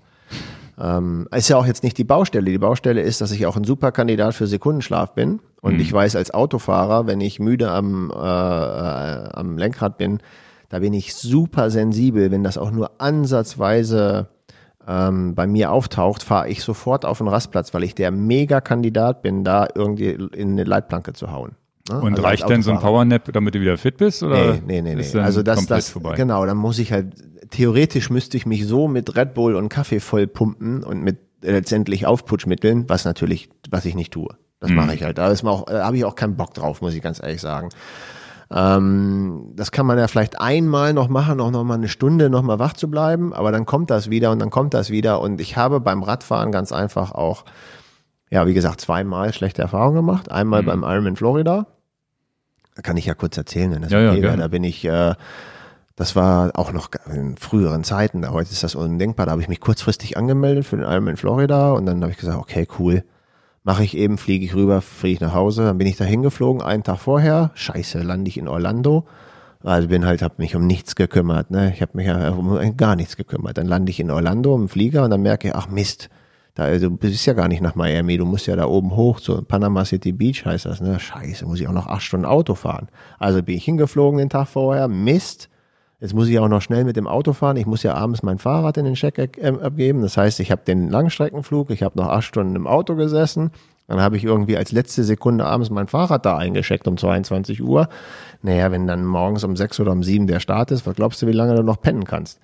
bis du dann so alle deine Klamotten sortierst hast und so. Lange Rede, kurzer Sinn. Ich hatte irgendwie schon 30 Stunden vorher nicht geschlafen, bevor ich überhaupt an dem Start, an der Startlinie stand.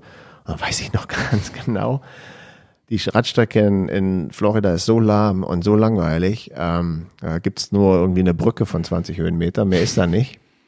Und dann hatte ich irgendwie bei der Radstrecke so gesagt, ah, ich nehme den Kopf nicht mehr hoch. Ne? Also ich gucke nur noch auf die Gras, diese verbrannte Grasnarbe da rechts. Ach du Scheiße. Und habe okay. ich halt gelegen und habe halt gar nicht mehr den Kopf hochgenommen, weil es ist eh keiner vor mir und nichts da und es ist eh total langweilig. Und habe ich halt den Kopf so gehalten und habe nur nach rechts geguckt. Ja, bei 100 Kilometer 70 bin ich voll eingepennt. Boah. Volles Brett. Eingepennt, aber auch während des Pedalierens. Also ich weiß, ich habe dann pedaliert oder wahrscheinlich habe ich kurz ausgesetzt mit Pedalieren und bin eingeschlafen. Ja, war super. Ähm, ich habe den Straßengraben aufgewacht. Ja, bin ich im Straßengraben aufgewacht, wie das so ist, erschütterterweise. Und deswegen sage ich, das ist jetzt vielleicht minimal lustig nur, weil es hätte auch schief gehen können. Ne? Ich hätte auch auf die Gegenfahrbahn fahren können. Erstmal das und du musst ja auch bedenken, dass du ja in dem Augenblick, wo du schläfst und stürzt, sind du ja, ja gar sämtliche kein, Reflexe. Du, genau, weg. du hast ja gar keinen Schutzmechanismus mehr. Ja, das ja. ist ja wie wenn du mit Augen zu gegen einen Baum fährst. Das brauchen wir ja nicht. Also so lange Rede kurzer Sinn, das nehmen wir jetzt mal dann doch nicht als lustige Gefahr. Aber diese Erfahrung habe ich gemacht und bei diesem ersten. Das ist aber auch ja wichtig für die Zuhörer, die vielleicht noch nie so ein so was Langes gemacht haben, dass die auch wissen, okay, da gibt es so eine Gefahr überhaupt. Ja, also Sekundenschlaf kennt doch jeder beim Autofahren, das brauchen wir den Leuten eigentlich nicht erklären. Aber das gibt's natürlich auch, wenn man so bescheuert ist wie Herr Miezen. Einfach, ich muss ja auch sagen, man, man, man ist halt manchmal auch einfach bescheuert. Also mhm. im Nach, in der, in der, in der Rückbetrachtung, mein Gott, ist der Typ doof. Mhm. Also sage ich ja über mich selber dann. Ne? Aber das war halt so. Mein Gott, doch, das mache ich mal eben mit. Keine Vorbereitung, gar nichts, hinfliegen, machen, tun und alles völlig verplant, völlig verpeilt. Und ähm, ja, lange Rede, kurzer Sinn. Das war auch das Problem bei unserem ersten Everesting-Versuch. Wie das so ist, natürlich habe ich den Tag vorher auch gearbeitet und nicht geschlafen. Wir starten dann irgendwann, ich wusste jetzt nicht mehr genau, welche Uhrzeit es war, aber ich wusste, ich bin da. Ja, ich, mir war ich hatte auch grob Mitternacht im Kopf. Und ja, dann äh, weiß ich noch, wie, bei dem bei der Abfahrt beim Nienstädter Pass bin ich dann einfach äh, von der Straße gerollt. Ja. Und dann war aber auch, das weiß ich noch, das hast du noch nie anders erlebt bei mir, da, da Olaf war, glaube ich, auch dabei. Ja, der war ja, auch dabei, genau. genau. Und dann weiß ich noch, dass ich auch gesagt habe, Leute, wir brauchen gar nicht weiter reden. Ende. Hm. Also das kannst du nicht mehr retten. Nee, vor allem die Idee war ja, und es war, ich, ich habe es nicht mehr genau in Erinnerung, aber die Nacht war auch wirklich kalt. Ich bin definitiv mit langer Hose gefahren, das weiß ich. Da habe ich wahrscheinlich dann auch irgendwie mir das Knie, weil die Hose irgendwie falsch saß. Ja. Und ähm, das war ja auch so die Grundidee, wenn wir es schon im März machen, dann in die Wärme reinzufahren. Ne, morgens geht die Sonne auf, es war, wäre auch ein schöner Tag gewesen im Nachhinein, ne? aber es war auch wirklich so, ja. die Kälte hat da auch so ein bisschen gezerrt noch, na, noch nachts und wir waren alle nicht gut drauf. Wir waren alle froh, als es zu Ende war. Wir und, hatten, glaube ich, sogar so einen Bus gemietet. Kann das sein, dass wir da zu, zu dem Ding sogar uns so einen kleinen Bus gemietet hatten? Ich weiß es nicht mehr. Als Versorgungsfahrzeug oben, als, ja, als Base. Einfach so ein, so ein VW-Bus, den wir irgendwie. Erstmal können wir den Leuten mitgeben, naja, du planst etwas und äh, du greifst ins Klo, weil deine Planung gar nicht funktioniert, wie du es dir so gedacht hast. Und das ja. ist, glaube ich, auch. Und im, im Nachhinein finde ich das auch gut, ja. Also alles funktioniert immer, alle zerreißen die Welt, alle sind die Superstars. Nee, also die Fehlversuche sind Fehlversuche ja immer die, gehört zum Leben auch dazu. Also ne? der, der also Witz man ist ja aufstehen und weitermachen. Ich wusste das Datum nicht mehr, aber ich wusste noch genau beide Fehlversuche, die wir zu der Zeit gemacht haben, hatte ich noch voll präsent im Kopf. Ich wusste, genau. dass wir nachts losgefahren sind, genau. dass es da Probleme gab, außer dass mein Knie weht hat. Das habe ja. ich jetzt bei Strava nochmal nachgelesen. Und, ähm, und den hatten, zweiten Fehlversuch genau, weiß ich auch noch genau. Wir hatten aber ja auch ein paar Übungsfahrten schon. Wir sind ja die Eulenflucht schon mal acht oder zehnmal hochgefahren, dann in diesem genau. Winter auch, auch, wir sind auch bei minus sieben Grad nachts am Nienstädter Pass schon mal rumgegurkt, äh, genau. den ganzen Abend lang irgendwie. Das genau. heißt, wir so ganz ohne überhaupt jemals zu sagen, ich fahre jetzt mal einen Berg stumpf hoch und runter, sind wir auch nicht an die Sache rangegangen. Wir waren jetzt nicht komplett unvorbereitet. Nee, nee, gar das nicht. Muss man Aber auch zum sagen. Beispiel die Eulenflucht haben wir, glaube ich, zehnmal gemacht und das ja. finden die Leute sehr gut und so. Und waren auch 4000 Höhenmeter am Ende. Das ist alles super, aber da gefällt mir die Strecke nicht so gut. Und dann will ich das da nicht machen. Ich habe jetzt auch wieder bei diesem Everesting-Versuch, den wir jetzt gemacht haben, auch den Tipp gekriegt, Mensch, fahrt doch die Eulenflucht, die ist bisschen, bisschen einfacher oder lässt sich besser regeln. Aber mir gefällt die Strecke nicht. Nee, also, genau. Ja, ja. Die Strecken muss man sich ja, kommen wir ja noch drauf, warum wir welche Strecken aussuchen. Okay. Aber dann machen wir doch noch mal ganz kurz den zweiten Fehlversuch. Genau, der zweite Fehlversuch war am 5.6.2015, also im Juni. Genau, und da hatten wir, glaube ich, also ich weiß es genau, wo das, wo das Fehler war. Genau, und da das haben wir diesmal, erstmal haben wir beim ersten Versuch haben wir unser Auto oben geparkt Alleine solche Ideen, ne? Du machst dir wirklich Gedanken, wo parkst du denn jetzt das Auto? Oben am Berg Oben oder unten am Berg? Beim zweiten haben wir es jetzt gesagt, wir parken es unten. Ich weiß aber nicht mehr aus welchem Grund. Ich glaube, damit man nach der Abfahrt äh, war natürlich auch schon warm dann und so ja. weiter. Wir hatten so ein bisschen das Pech, dass wir genau den Tag erwischt haben, der 35 Grad tagsüber hat. Genau, und das und war das auch noch nicht mal so heftig angesagt, wie es geworden ist, glaube ich. Genau, vom und das Klima. war ein Riesenfehler. Da hätten wir gleich von vornherein sagen müssen, brauchen wir gar nicht machen. Bei ja. 35 Grad ist ganz klar, da kannst du nicht gegen antrinken. Das kriegt der Körper. Du kannst einfach da nicht mehr gegen antrinken. Und äh, ich weiß noch, ich hatte, glaube ich, genau 30 Wiederholungen gemacht. Und äh, 50 brauchte man, glaube ich. Ja. Und nach 30 Wiederholungen kam ich schon unten an und habe zu dir Ingo gesagt, Ingo, ich höre jetzt auf, weil ich sehe schon Sterne. Also ich mhm. war gar nicht übermüdet, aber ich habe schon Sterne gesehen. Also wirklich, mir war schon komplett schwummerig und wubbelig. Und das war in Basinghausen und ich habe auch nur fünf Minuten zum Nienstädter Pass mit dem Auto und habe gesagt, du, ich mache jetzt ich nach mhm. Hause Eistonne. Hier, wie, wie Märtesacker. Ja. Ich setze mich in die Eistonne, ich dusche jetzt mal kalt. Weil ganz klar war, das macht der Kreislauf gar nicht mit mit den 35 Grad. Und ich erinnere mich, was die Fahrt mit Ole und, und du wart, ihr wart beim Alp Extrem mit diesen auch 35 bis 40 Grad, das macht dich komplett irre. Ja, ja, das macht erstmal, das macht dich langsam. Du musst wirklich, und wir haben damals, und wir hätten gleich. Alp, Alp Extrem haben wir ja neun Liter getrunken. Damals haben wir vielleicht vier, fünf getrunken, weil wir gar nicht darauf vorbereitet waren genau, mit so viel Wasser. Genau. Und, und, da hätten wir rechtzeitig schon erkennen müssen, völlig utopisch nicht zu schaffen. Ja, aber wir haben es, ich habe, glaube ich, drei, vier Runden mehr gefahren. Bin dann auf 5500 Höhenmeter gekommen, immerhin. Und deine Frau ist ausgerastet. Das kannst du jetzt erzählen. Ja, nicht, nicht, nicht vor Ort da. Da vor Ort war ja auch noch alles in Ordnung. Und dann habe ich auch immer die Reißleine gezogen. Ich von den Beinen wäre es sogar noch gegangen, aber man fühlt sich ja dann auch nicht mehr wohl. Aber äh, war dann auch der Punkt, wo es zu heiß wurde und abends auch immer noch heiß war. Du bist dann ich weiß Hause? nicht mehr ganz, ich weiß nicht mehr ganz genau, wie ich mich gefühlt habe. Mm. Wir haben ja auch Pommes und Salz und sonst viel zugeführt. Also da hatte ich. Ich haben, nicht, aber du? Hattest du nicht auch Pommes? Ne, du hast dir Pommes bestellt, ich nicht. Wer hat denn die überhaupt gebracht? Irgendwer muss die ja gebracht haben. Ja, irgendein, irgendein Kumpel von dir hat die Pommes Irgendein Kumpel gebracht. hat uns Pommes Mir nicht, gebracht. dir. Du hast Pommes bestellt, als ich abgehauen bin. Ach, nachdem du schon genau, weg warst. Genau. Da weiß ich aber, da hast du irgendjemand gesagt, bring mir mal Pommes. Irgendwie so, ja, ja. Genau. Da erinnere ich mich auch schon. Ich hatte an. keine Pommes, aber ist ja auch völlig Ist wurscht. ja egal. Jedenfalls, ne? Jedenfalls habe ich auch nicht gedacht, dass ich zu wenig Salz oder irgendwas drin hatte. Bin dann nach Hause gefahren und sonst wie war alles okay. Und das war das erste Mal und auch das letzte Mal in meinem Leben, dass ich zu Hause gedacht habe, oh, jetzt ist mir aber ein bisschen schlecht, ein bisschen schummrig, jetzt, und dann habe ich mich tatsächlich im Wohnzimmer auf die Erde gelegt und gesagt, jetzt muss ich mal kurz liegen. Mhm. Das hatte ich noch nie vorher. Habe ich auch danach nie wieder gehabt. Und die Geschichte, die deine Frau Eve erzählt, ist noch ein bisschen extremer. Ich glaube, die wollte einen Arzt rufen oder dich ja irgendwo hinschreiben. Die hat, die hat gemeckert. Die hat gemeckert, dass ich zu bei der Hitze und zu wenig Salz und sonst wie, die hat gemeckert. Hätte ja auch eine Wasservergiftung sein können. Keine Ahnung, was ich da hatte in dem Augenblick. Ne? Aber die fand Zweiter das nicht so Fehlversuch. Gut. Ja, die fand das nicht so gut, das stimmt schon. Und dann haben wir es auf Eis gelegt, ne? Und wir haben es auf Eis gelegt, kann ich auch sagen, weil dann auch so relativ viele Leute Everesting gemacht haben. Und dann sind wir ja auch irgendwie eigentlich ein bisschen raus aus der Nummer, ne? Ja, wir, wir wären jetzt Pioniere gewesen. Nienstädter Pass wären wir die Ersten gewesen. Dann haben uns ein paar Leute das, haben das bei uns gesehen. Die sind dann irgendwann hat, haben irgendwelche bei, dem, bei der Eulenflucht das genau. gemacht. Und dann ist der Spaß für uns vorbei. Und dann Nienstädter Pass hat äh, jemand dann irgendwie gemacht. Wobei ein Nienstädter Pass hat, hat ein Freund von uns gemacht, Oliver, den wir auch so ein genau. bisschen nach unserer Trondheim-Oslo-Tour. Das muss zwei, drei Wochen später gewesen sein. Genau, der hat den Nienstädter Pass von der anderen Seite Die gemacht. Die Rückseite hat er gemacht. Geschafft, hat es geschafft. geschafft. In 33 Stunden auch mal ganz krasse Nummer und ja. mit strömenden Regen nachts. Und da weiß ich noch, wir kommen gerade aus Norwegen zurück. Ja. Äh, und nach unserer Trondheim-Oslo-Tour und sehen, dass er diesen Everesting-Versuch macht. Und dann sind wir noch direkt zum Nienstädter Pass gefahren. Liebe Grüße an Olli, falls der ja. den Podcast hört. Ja, ja, den haben wir tatsächlich dann noch besucht. Also wenn ihr Nienstädter Pass eingebt bei der Hells 500 Webseite, dann findet ihr seinen Versuch auch da. Aber und egal. der war, der war auch, ich habe dann zusammen mit ihm im Auto gesessen, habe ihm noch ein paar Brötchen mitgebracht und solche Sachen. Der war auch am Ende. Ey. Der hat da wirklich eine Runde hoch.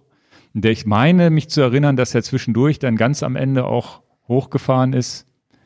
So, so, so, so paar hundert Meter gefahren, wieder am Straßenrand stehen geblieben, wieder gefahren, wieder stehen geblieben und das war echt zäh. Also das krass. Ja, ja. Also es ist am Ende unvorbereitet, wenn man jetzt nicht Profisportler ist und sowieso jeden Tag äh, sechs bis zwölf Stunden im Sattel sitzt, ist das unvorbereitet schon ein hartes Ding. Also man sollte definitiv ab und zu mal so ein paar Bergwiederholungen gefahren sein, um das zu machen.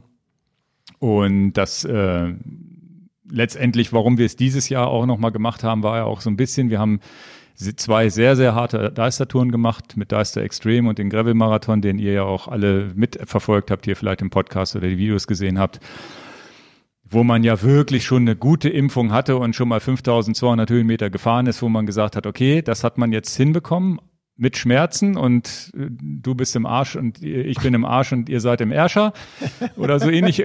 ihr seid alle im Arscher, so wie du es gesagt hast. Das war eins der meist zitiertesten Zitate aus unserem Video. Hab ich, da habe ich mich, als ich das gesagt habe, schon gefreut. Es ist ja so, da habe ich mich schon gefreut drüber. Ja, wir machen ein T-Shirt. Ja. Ich bin im Arsch, ihr seid im Ärscher. Ja, Finde ich super. Und das war tatsächlich, ähm, wo man gesagt hat, okay, jetzt könnte man mal ganz zwanglos wieder sowas starten, weil man zumindest schon eine ganz gute Beinimpfung drin hat. Auch wenn man nicht diese Repetitions gefahren ist, aber zumindest haben wir ja wirklich das Steilste, was geht, im Deister alles mitgenommen an einem Tag. Und äh, jetzt kommen wir auch zum, zum nächsten Punkt, den ich ansprechen würde.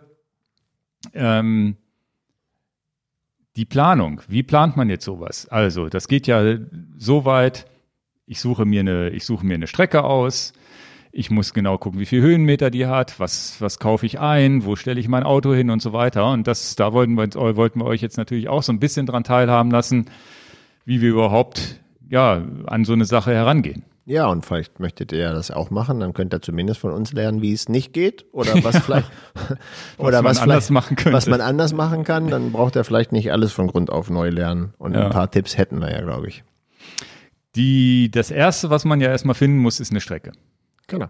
Und die hatten wir tatsächlich meines Wissens damals schon im Gespräch. Mhm. Und zwar zum Fernmeldeturm hoch aus Basinghausen startend an so Sportplätzen vorbei. Wir haben damals sogar drüber, drüber überlegt, ob wir ab dem Supermarkt unten, ab der Ampel sogar schon starten, wenn ich mich recht erinnere. Genau. Das haben wir jetzt dieses Jahr verworfen irgendwie. Da sind wir auch nicht mehr drauf gekommen. Hätte auch nicht so einen Spaß gemacht durchs Wohngebiet mit rechts ja. vor links und sowas. Genau. Und ähm, weil es erstens, glaube ich, eine schöne Strecke war. Damals hatten wir noch nicht Gravel oder irgendwas Bikes, sondern da wäre das Rennrad gewesen. Genau. Und zwischenzeitlich hat sich die Strecke aber auch in den letzten fünf Jahren nochmal sehr verschlechtert, bis hin dazu, dass sie ein, einige Stellen ausgebessert haben, halt komplett Gravel. Genau. Und jetzt haben wir aber Gravel-Bikes und dann funktioniert es ja auch gut mit Gravel-Bikes. Ja, genau. Und ähm, ja, das war letztendlich Startpunkt. Wie heißt die Straße da unten? Keine Ahnung. Egal. An ja. den Sportplätzen vorbei, hoch zum Fernmeldeturm. Den Fernmeldeturm im Deister kennt eigentlich jeder, weil den kann man bei schönem Wetter sogar von Hannover aus sehen. Genau. Das ist halt der große Fernsehturm, der da oben steht. Was es auch so ein bisschen ikonisch macht, weil man ja wirklich zu dem Turm direkt fährt. Genau, also es, es gibt, gibt zwei Sachen, die natürlich interessant sind. Ich finde, Nienstädter Pass wäre auch ein interessantes Ding gewesen, den zuerst als Everesting zu machen, so wie es Olli gemacht hat, finde ich cool. Mhm. War ja auch unser Plan, das mal zu schaffen. Und zum Fernmeldeturm ist aber Und auch schön. Fernmeldeturm ist halt eigentlich der Punkt, den jeder kennt im Deister, zumindest von, wenn man von außen drauf guckt. Und ist jetzt nicht so das Ausflugsziel, wo man hinmarschiert, aber es ist so einer der signifikantesten Punkte und einer der höchsten Punkte im Deister, glaube ich auch. Genau. Und damit stand dann irgendwann die Strecke und durch dann, unsere 40 Millimeter Reifen und so weiter und Gravelbikes war es jetzt auch, wo man gesagt hat, das kann man jetzt gut fahren. Genau, es sind irgendwie 4,7 Kilometer ein Anstieg. Du machst 250 Höhenmeter und dann musst du den halt 36 mal hochfahren. So waren die, waren die Sachen. Du hast das ja geplant und hast ja auch genau angeguckt. Immer. Genau, Komoot. ähm, du, du guckst dir dann ja auch beim Planen jetzt nicht die, die Höhenmeter an, die Komoot oder Strava ausspuckt, sondern hast topografisch geguckt. Wir starten bei Meter so und so und kommen bei Meter so und so an. Genau, das ist also ein nächster Tipp, den ich euch gebe. Guckt euch genau die beiden Punkte an und schreibt euch die Zahl irgendwo hin und merkt euch, ihr startet, bei uns war es jetzt bei ähm, 250 Meter und der höchste Punkt 373 oder 376 oder so. Ja, kann nicht sein, weil dann wären es nur 150 Höhenmeter gewesen. 120, Entschuldigung. Ja, ja, ja. 100, ja. 120 Meter und dann 373 oder 376. Und da habe ich auch einen Profi-Tipp für euch, wenn ihr Garmin-User seid und nicht äh, Wahoo benutzt, da komme ich dann später zu. Aber dann wisst ihr im Prinzip topografisch von der Höhe, wie es ist. Und dann braucht ihr euch nicht auf den barometrischen Messer von eurem Fahrradtacho verlassen. Und der kann sich übrigens auch im Laufe des Tages natürlich ändern. Dann habt ihr äh, Regenpassagen und etc. Und dann zeigt er manchmal auch komische Werte an. Mhm. Das merkt der Otto Normalverbraucher, der drei, vier, fünf Stunden unterwegs ist, meistens nicht, weil es äh, meistens diese dramatischen Änderungen halt von Tag zu Nacht und von Wetterbedingungen geht, wenn du dann halt 20 Stunden unterwegs bist. Dann ändert sich sowas und dann kann der Tacho auch mal Quatsch anzeigen. Und deswegen müsst ihr genau darauf achten, egal was der Tacho anzeigt, ihr macht 36 Wiederholungen, weil ihr wisst, 36 Mal oder was ihr auch immer für einen Berg habt, dann habt ihr den, dann habt ihr diese Challenge mit 8848 Meter geschafft. Genau. Also das ist die erste Information. Verlasst euch nicht auf den Tacho, sondern verlasst euch auf das, was ihr mathematisch vorher berechnet habt. Und die Everesting CC Seite beziehungsweise health500.com Seite, da, das kann ich später erzählen, wie das funktioniert, da überträgt man ja seine Fahrt auch dahin. Wenn euer barometrischer Höhensensor komplett ausgefallen ist oder was auch immer, dann gehen die erstens, glaube ich, auch nach den Strava-Segmenten, wie viel Höhenmeter die anzeigen. Da wäre ja. es jetzt in dies, diesem Fall 263 gewesen. Wahrscheinlich, war, verstehe ich gar nicht, warum.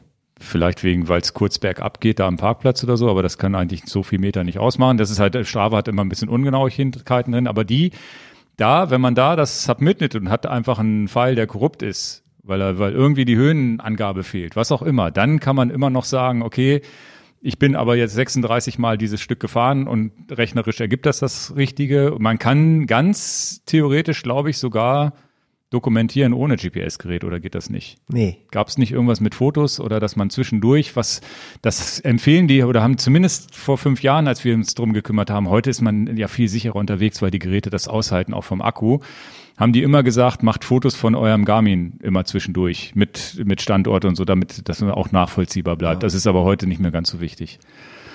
Ja. Aber das ist halt wichtig für die Übertragung, denn wenn man da in die, auf die Webseite das auch eintragen möchte. Was halt, was halt sehr, sehr gut ist, bei dem Everesting kannst du dir halt ein Base einrichten, wo du äh, das hinpackst, was du denn gerne haben möchtest. Also meinetwegen frische Kleidung, was zu essen, was zu trinken, ein Stuhl, vielleicht auch Flickzeug fürs Rad oder in dem ja. Fall Kettenspray, wenn man die Kette mal zwischendurch sauber machen will. Das ist alles erlaubt und ähm, das fand ich jetzt auch eine schöne Sache, dass man da halt sein Auto hinstellt als Base.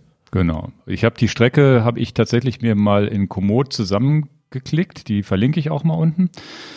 Die haben, es sind ja irgendwie 4, irgendwas Kilometer gewesen, eine Strecke. Dann musste ja auch noch wieder runterfahren. Also es waren dann am Ende 9, irgendwas Kilometer und, und es kam raus, 36 Runden sind ungefähr 320. Also bei mir waren es dann am Ende 327 Kilometer, mhm. die du fahren musst. Das heißt, auch da bei der Planung, du kannst 8848 Höhenmeter in 150 Kilometer fahren und du kannst halt in 327 oder auch in 500 Kilometer fahren, je nachdem, genau, wie steil der Berg ist. Das ist, äh, das sind nicht die Bedingungen. Du kannst und das machen, wie du willst. Das, äh, deswegen die Strecke ruhig mal angucken, wie die sich vom Steigungsprofil verhält, weil wir hatten so ein paar Entlastungspassagen drin und auch ein paar steilere Passagen. Man konnte das Auto wirklich mitten auf der Strecke sozusagen parken, also so auf so einem Parkplatz, wo wir immer dran vorbeigefahren sind. Genau. Hat es immer die Chance, sie zu verpflegen. Und so plant man einfach die, die Strecke und guckt sich an, ist das jetzt was für mich, da das hoch und runter zu fahren, kriege ich mich da verpflegt? Passt das? Also wir haben, glaube ich, schon eine vergleichsweise lange Strecke gehabt mhm. und die natürlich auch Zeit kostet. Je länger die Strecke und weniger steil, desto länger dauert so ein F-Wrestling auch, weil du einfach die Kilometer abreißen musst, ist auch ganz klar. Klar. Und je anspruchsvoller die Abfahrt und je mehr Kurven, desto länger dauert so ein Everesting auch, weil wenn du irgendwie in Colorado oder wo auch immer in Amerika bist und so einen Berg hast, wo es nur geradeaus geht und du ballerst mit 100 Sachen geradeaus wieder runter, sparst du einfach mal wahrscheinlich über die Zeit zwei, drei Stunden genau. an Abfahrt. Ne? Richtig. Also das jetzt, damit würde ich sagen, haben wir noch was zum Thema Strecke oder war das jetzt alles, was man da so bedenken muss? Nö, hast du gut erklärt. Also guckt auch mal, ich würde natürlich versuchen, kein Everesting mit 18, 19 Prozent Steigerung zu machen. Hut ab für die Leute, die das bringen. Hm. Weil schieben darfst du nicht ein einziges Mal. Das ist auch eine Bedingung. Ne? Musst du an einem verboten, Berg, ne? genau, ist verboten. Ja, dann, dann du darfst der, absteigen, Pause machen. Aber du musst da musst wieder, dann wieder weiterfahren. Genau. Ja. Also schieben ist, ist nicht drin. Du darfst nicht schlafen und du ja. darfst nicht schieben. Ja.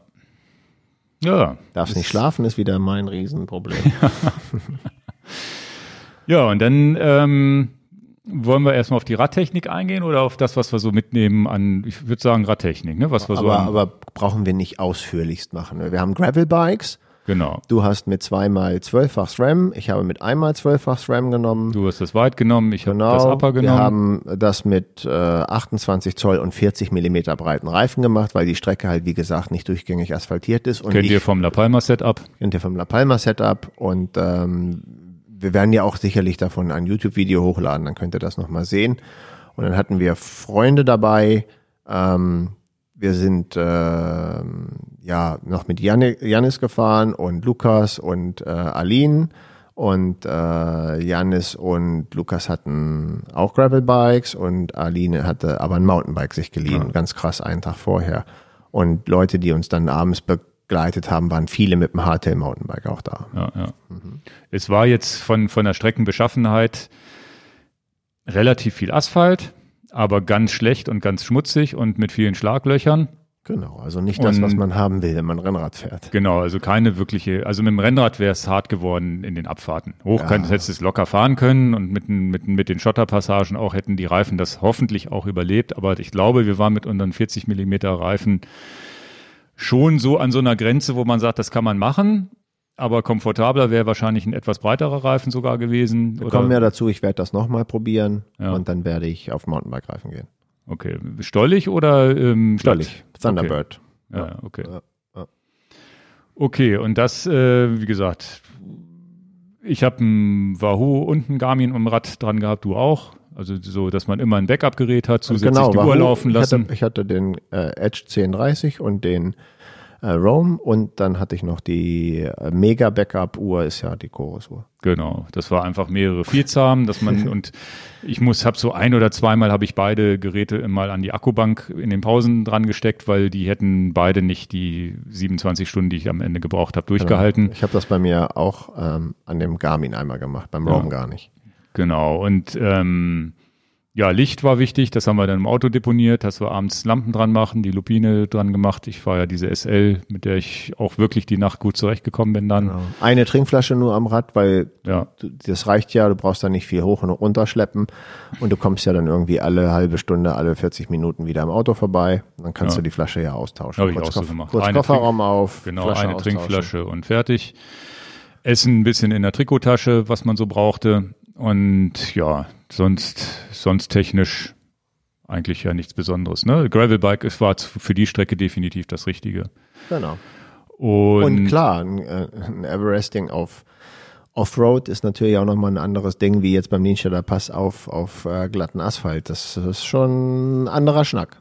Ja, ja, es war, war auch in, in der Abfahrt ist, also die, du, dir fehlt ein bisschen Regeneration während der Abfahrt, weil du dich konzentrieren musst, viel bremsen musst, wirklich steuern musst. Mhm. Und äh, auch sonst natürlich ein bisschen anstrengender, als, als wenn du einfach, ja, glatt wie, also Niedstädter Pass ist natürlich wirklich gut zu fahren, wo du auch wirklich dann auf 60, 70 Sachen bergab kommst. Das schaffst du natürlich da im Wald nicht. Hast aber natürlich auch den Vorteil, dass du wirklich den ganzen Tag da relativ ruhig unterwegs bist, keine Autos, Ja, kein das ist Stress, natürlich super, dass ein keine bisschen Autos, Bäume ne? um dich rum, um von der Sonne zu schützen, war an dem Tag jetzt nicht so wichtig, aber das sind auch so Argumente. Also hat mir ja wirklich gut getan. Äh, wirklich auch Bäume zu sehen, ist für mich Ja. wirklich gut. Das mag ich wirklich, wirklich gerne. Und keine Autos zu haben, ist auch Ja. echt ein Luxus, ja. Also da, das ist schon wirklich super. Ich würde auch gerne ein Everesting immer machen, wo wenig Autoverkehr ist. Ne? Genau. Also so Großglockner wäre auch ein ganz tolles Everesting, aber da ist ein Autoverkehr. Boah. Da wirst du dann auch kürre, weil das beim ersten Mal Und einmal hochfahren ist das alles auch, ne? okay, ne? Aber wenn du den dann zum zehnten Mal da irgendwie die gleiche Steigung fährst und hast immer wieder Leute, die immer diesen Autolärm und sonst das war schon echt geil, dass du das nicht hattest.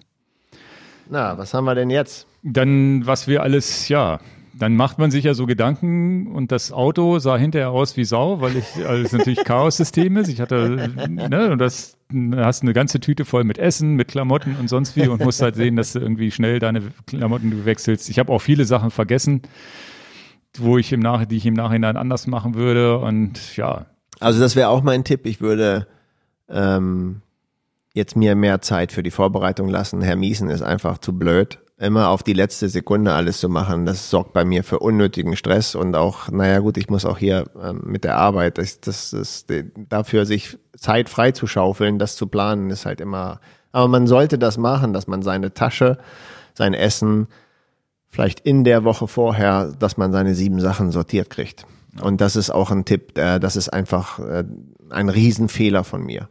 Ja, ja, man muss gucken, weil, weil es fällt einem ja auch immer tausend Sachen ein. Also ich kann ja mal aufzählen, was ich so mit hatte, oder du erzählst erstmal, was du so mit hattest. Ja, also ich hatte natürlich ernährungstechnisch alles an ungesunden Sachen dabei, die man so haben kann. Also Tütensuppen, Riegel, diese Blocks, diese, diese von, von, von Cliff Bar äh, hatte ich dabei. Dann hatte ich äh, ein paar Nüsse dabei, ich hatte Chips dabei und äh, getränkemäßig hatte ich Wasser, Cola und ähm, von Name It hatte ich so ein, so ein, so ein Hydropulver, was auch sehr gut war. Ähm, hatte ich als Pulver, also so fertige, fertige Pulver, nicht eine große Dose. Und äh, das hatte ich so dabei als Essen. Also viel natürlich auch wirklich, weil ich das weiß, man hat dann mal Lust auf Salzstangen oder man hat einfach, und auch Gurken hatte ich auch dabei. Einen riesen Fehler gemacht äh, mit dem Gurkenglas, aber auch Gurken esse ich gerne. Äh, und dann habe ich, aber der Fehler war, dass ich einmal mit Handschuhen in das Gurkenglas gegriffen habe, ich Idiot. Und dann hat mein ganzer Handschuh nach diesem Gurkenwasser gerochen. Und dann musste ich irgendwann, musste ich wirklich diesen Handschuh wechseln, weil es nicht mehr ging. Weil man wischt sich ja dann schon mal mit dem Handschuh Ja. so über den Mund und dann, ah, also so gerne ich ja Gurke esse, aber Gurkenwasser ist dann irgendwann auch mal. Also relativ normale Ich glaube, Sachen. das wäre aber ein gutes Elektrolytgetränk eigentlich, ne? und äh, hatte bekleidungsmäßig hatte ich kurze Hose, lange Hose, hatte Gott sei Dank Ersatzhandschuhe dabei und Trikots dabei, was ich unterschätzt habe, weil ich dachte, der Tag wird nicht so warm. Ich hatte drei Unterhemden dabei und das ist das, was ich definitiv ähm, äh, als meinen Tipp gebe. Ich brauche definitiv mehr Unterwäsche, also Unterhemden, nicht Unterhosen. Ich trage ja keine Unterhose in einer Radhose, aber eine, es ist nichts schöner als nach, nach zwei Stunden einfach mal ein durchgeschwitztes Unterhemd austauschen und ein neues. Es ist noch wichtiger als das Trikot, das Unterhemd. Und Das kann ich dir erzählen. ich weiß, ich weiß. äh, und da hatte ich drei Stück durchgeschwitzt äh, und dann habe ich tatsächlich meine allerliebste Frau angerufen und sage, kannst du die mal einmal durchspülen und trocknen? Weil ich einfach keinen Bock hatte, dieses durchgeschwitzte Unterhemd jetzt nochmal weiterzutragen. und, war- und du hast, glaube ich, gar keine mitgenommen. Ich habe Unterhemden komplett gar Okay. nicht mitgehabt, vergessen, also wirklich vergessen, weil ich dachte, ich hätte alles in der Klammer, ich, weil ich im Gegensatz zu dir habe meine Klamottentüte schon nach der Wäsche am Sonntag hatte ich schon gesagt, ach hier schmeißt du schon mal alles rein, was du fürs Everesting brauchst und habe dann vergessen, dass da ja noch gar nicht alles drin war. ja, Und dann hatte ich halt keine Unterhemden mit und dann Katastrophe. war es wirklich so okay den ganzen Tag, weil es ja auch warm war und zwischendurch hat es auch mal wieder ein bisschen alles getrocknet, aber es war dann morgens irgendwann in der Nacht auch noch mal relativ intensiv gefahren und geschwitzt und sonst wie und dann habe ich brauchte ich eine lange Pause und habe dann im Auto gesessen und dann habe ich ich habe einmal Zivilklam- Zivilklamotten noch mitgehabt zum Glück, also ein normales Baumwoll-T-Shirt. Und dann habe ich tatsächlich das Baumwoll-T-Shirt angezogen, damit ich überhaupt mal was Trockenes an die Haut kriege, weil ich sonst einfach auch Schüttelfrost gekriegt hätte durch Ja. die Kälte, weil Ja. der Schweiß natürlich dich auch auskühlt, wenn du eine Pause machst.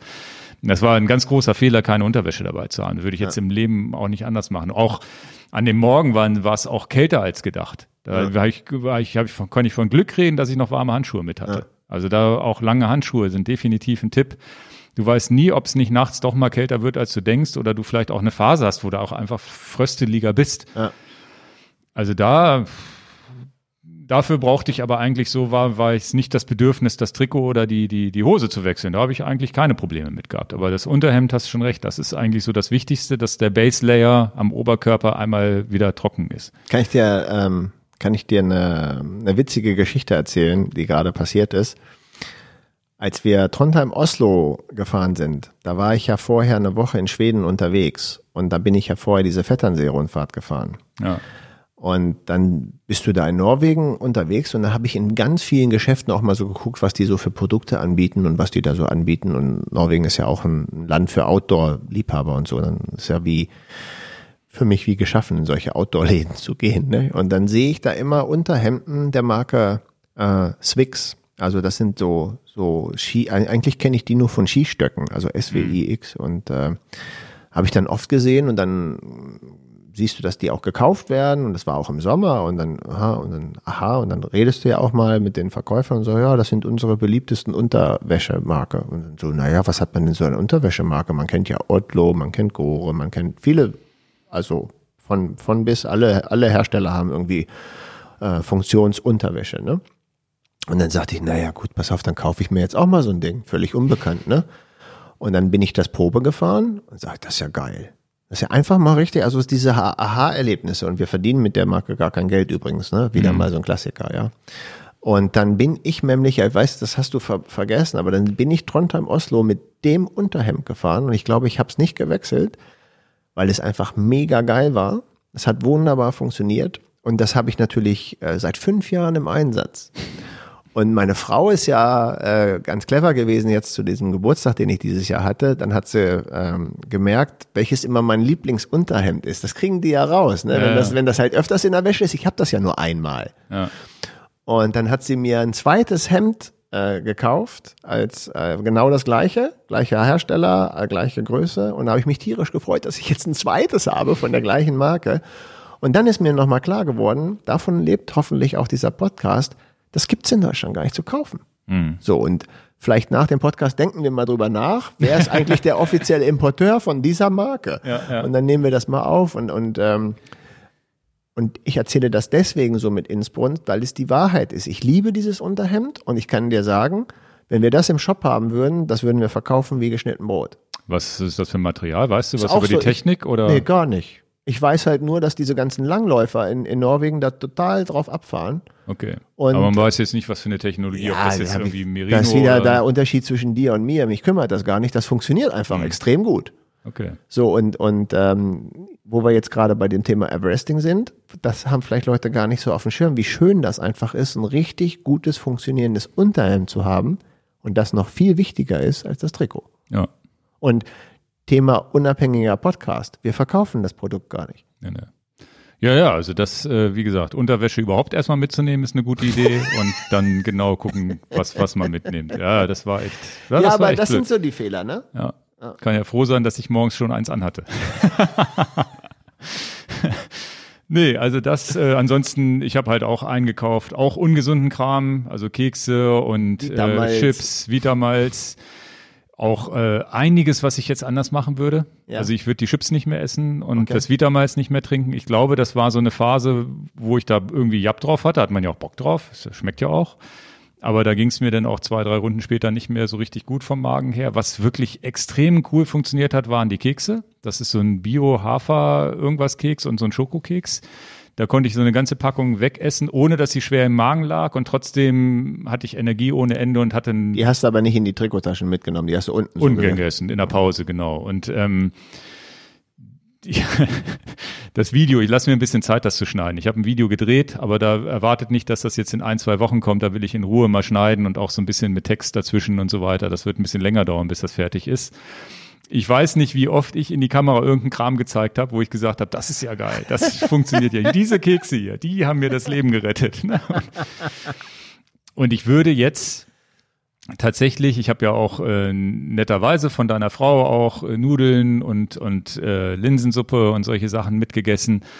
Würde ich, glaube ich, nicht mehr machen, weil es zu viel durcheinander ist. Mhm. Ich würde mich jetzt wirklich konzentrieren zu sagen, okay, ich habe meine meine Cliff Bar Riegel vielleicht, mein, meine Blocks oder Gels, die mir ganz gut funktionieren und diese Kekse, wo ich weiß, okay, die bringen erstmal Fülle, das ist halt Hafer, Hafermehl, was auch immer, was da drin ist, das macht erstmal den Magen voll, dass du nicht ein leeres Gefühl hast und hast schnelle Energie, leicht verdaulich. Ich würde auf leichte Verdaulichkeit achten nichts rumexperimentieren und ähm, das war auch, kann ich ja schon mal vorwegnehmen, wir sprechen zwar nochmal über den Ablauf, das war dann auch irgendwann so diese Geschichte, ich habe dann so eine halbe oder teilweise auch eine ganze Packung von den Keksen gegessen dann zwischendurch, auch abends noch, hatte dann Energie für zwei Runden, die ich fahren konnte, so Stunde, anderthalb. Und mich dann die nächste, habe dann versucht, fünf Runden am Stück zu fahren und habe dann die nächsten Runden jedes Mal, wenn ich oben ankam, Gel genommen, hatte Zeit, beim Runterfahren das zu verdauen und unten, wenn du dann am Berg wieder hochgefahren bist, kam, kam das dann langsam in dieser Muskulatur an. Also tatsächlich auch dieses blöde, flüssige, künstliche Essen war dann auch nicht doof, weil das hat mich dann über ein, zwei, drei Runden gebracht und dann wieder eine Pause, um was Festes zu sich zu nehmen, diese Kekse, was auch immer. Ne? Und diese tatsächlich dieses Kohlensäurehaltige, das hat, ist, weil ich auch das selten trinke, eigentlich so ein Wassertrinker bin, im, auch im Alltag, das hat mir nicht so gut äh, gut äh, gefallen. Ne? Das ist, weil ich es vielleicht auch einfach nicht gewohnt war. Also diese Vitamals hat zumindest nicht so funktioniert, den Zucker Push, den ich gerne gehabt hätte. Ich habe auch in die Kamera geweint, dass es ja keine Cola ohne Koffein gibt mit Zucker. Es gibt nur Cola ohne Koffein ohne Zucker und das bringt dir jetzt auch nicht wirklich was, wenn du Energie brauchst. Aber ich will halt dieses Koffein halt auch nicht, ne, weil ich das nicht so gut vertrage. Aber das war so mein meine Geschichte und das würde ich jetzt in Zukunft wahrscheinlich auch so machen. Gut, das heißt, das war das. Planung, Einkaufen, Wechselkleidung, Technik. Ich hatte noch einen zweiten Laufradsatz hinten drin, den 650B mit Horizon-Reifen, den ich eh fürs Open habe. Den habe ich noch, falls irgendwie ein Flat gewesen wäre, hätte ich noch eine Chance gehabt, den, genau, das, Rad zu wechseln. Genau, hatte ich auch dabei. Sonst noch irgendwas, was im Auto, Akkupacks. Ja, viel Kameratechnik natürlich dabei gehabt, wie immer. Aber das ist jetzt, kennt ihr auch alles so. Irgendwas? Nee. nee. Sonst. Ich hatte drei Helme im Kofferraum. Und nee. zwei habe ich benutzt. Okay, nee, Helm habe ich nur den einen, das war mir egal. Ja, zweite, so eine zweite Untermütze hatte ich noch mit, um die mal wechseln zu können. Ich habe immer eine Mütze unterm Helm jetzt. Ja, ich hatte nur auch das Bedürfnis, wenn der komplett durchgeschwitzt ist, nehme ich einfach den nächsten. Ja. Nee, das muss man sich halt jeder genau überlegen, dass man, ich hatte, hatte so einen kleinen Kühl, Kühlbox drin, damit das, die Schokolade, Schokolade habe ich auch gegessen, das war aber auch, glaube ich, nicht so schlau. Ja, habe ich vergessen gehabt, da war ich neidisch. Hast du ja ein Stück von abgegeben. Ich habe dir was angeboten, du wolltest aber nur so ein kleines Stück, glaube ich. Ne? Ja, ist ja alles gut.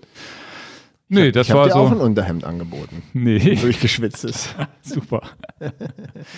Aber man muss auch sagen, die Pausen machen ja auch Spaß, weil man da ein bisschen Quatsch macht also, und redet. Das bevor wir, bevor wir über Erfolg oder Nicht-Erfolg und diese ganze Sache, wie viel Spaß wir hatten, das zu organisieren, uns da zu treffen, das ist bei mir das absolute Highlight, den Spaß zu haben, überhaupt was zu unternehmen und was die Füße in die Hand zu nehmen und sagen, wir machen irgendwas. Und äh, du hast mich auch gefragt, ob ich total traurig bin, dass ich es nicht geschafft habe. Natürlich bin ich traurig, dass ich das nicht geschafft habe, aber ich, äh, meine Lebensqualität bestimmt jetzt nicht, dass ich jetzt dieses Everesting mit Gewalt durchsetze, sondern dass ich ja auch wirklich Freude habe, mit Janis was zu machen, mit dir was zu machen, die Leute zu treffen und neue Leute auch zu treffen und äh, beeindruckt zu sein von anderen Leuten das hat mir ein ganz, das war ein richtig guter Tag. Am nächsten ja. Tag äh, ähm, zu dir wiederzukommen und nochmal. Also es war einfach ein Erlebnis und ja, was bleibt dir denn eigentlich außer Erlebnisse? Es ist ein Erlebnis, Punkt. Das ist ja. das Wichtigste überhaupt. Ja. ja, gehen wir mal auf den Tag ein, wie es so verlaufen ist für uns alle, wie es war, wer mitgefahren ist und so weiter. Es ist ja tatsächlich so, dass wir, dass, dass du der Initiator warst. Du hast als einziger eigentlich gesagt, ich will dieses Jahr wieder ein Everesting versuchen.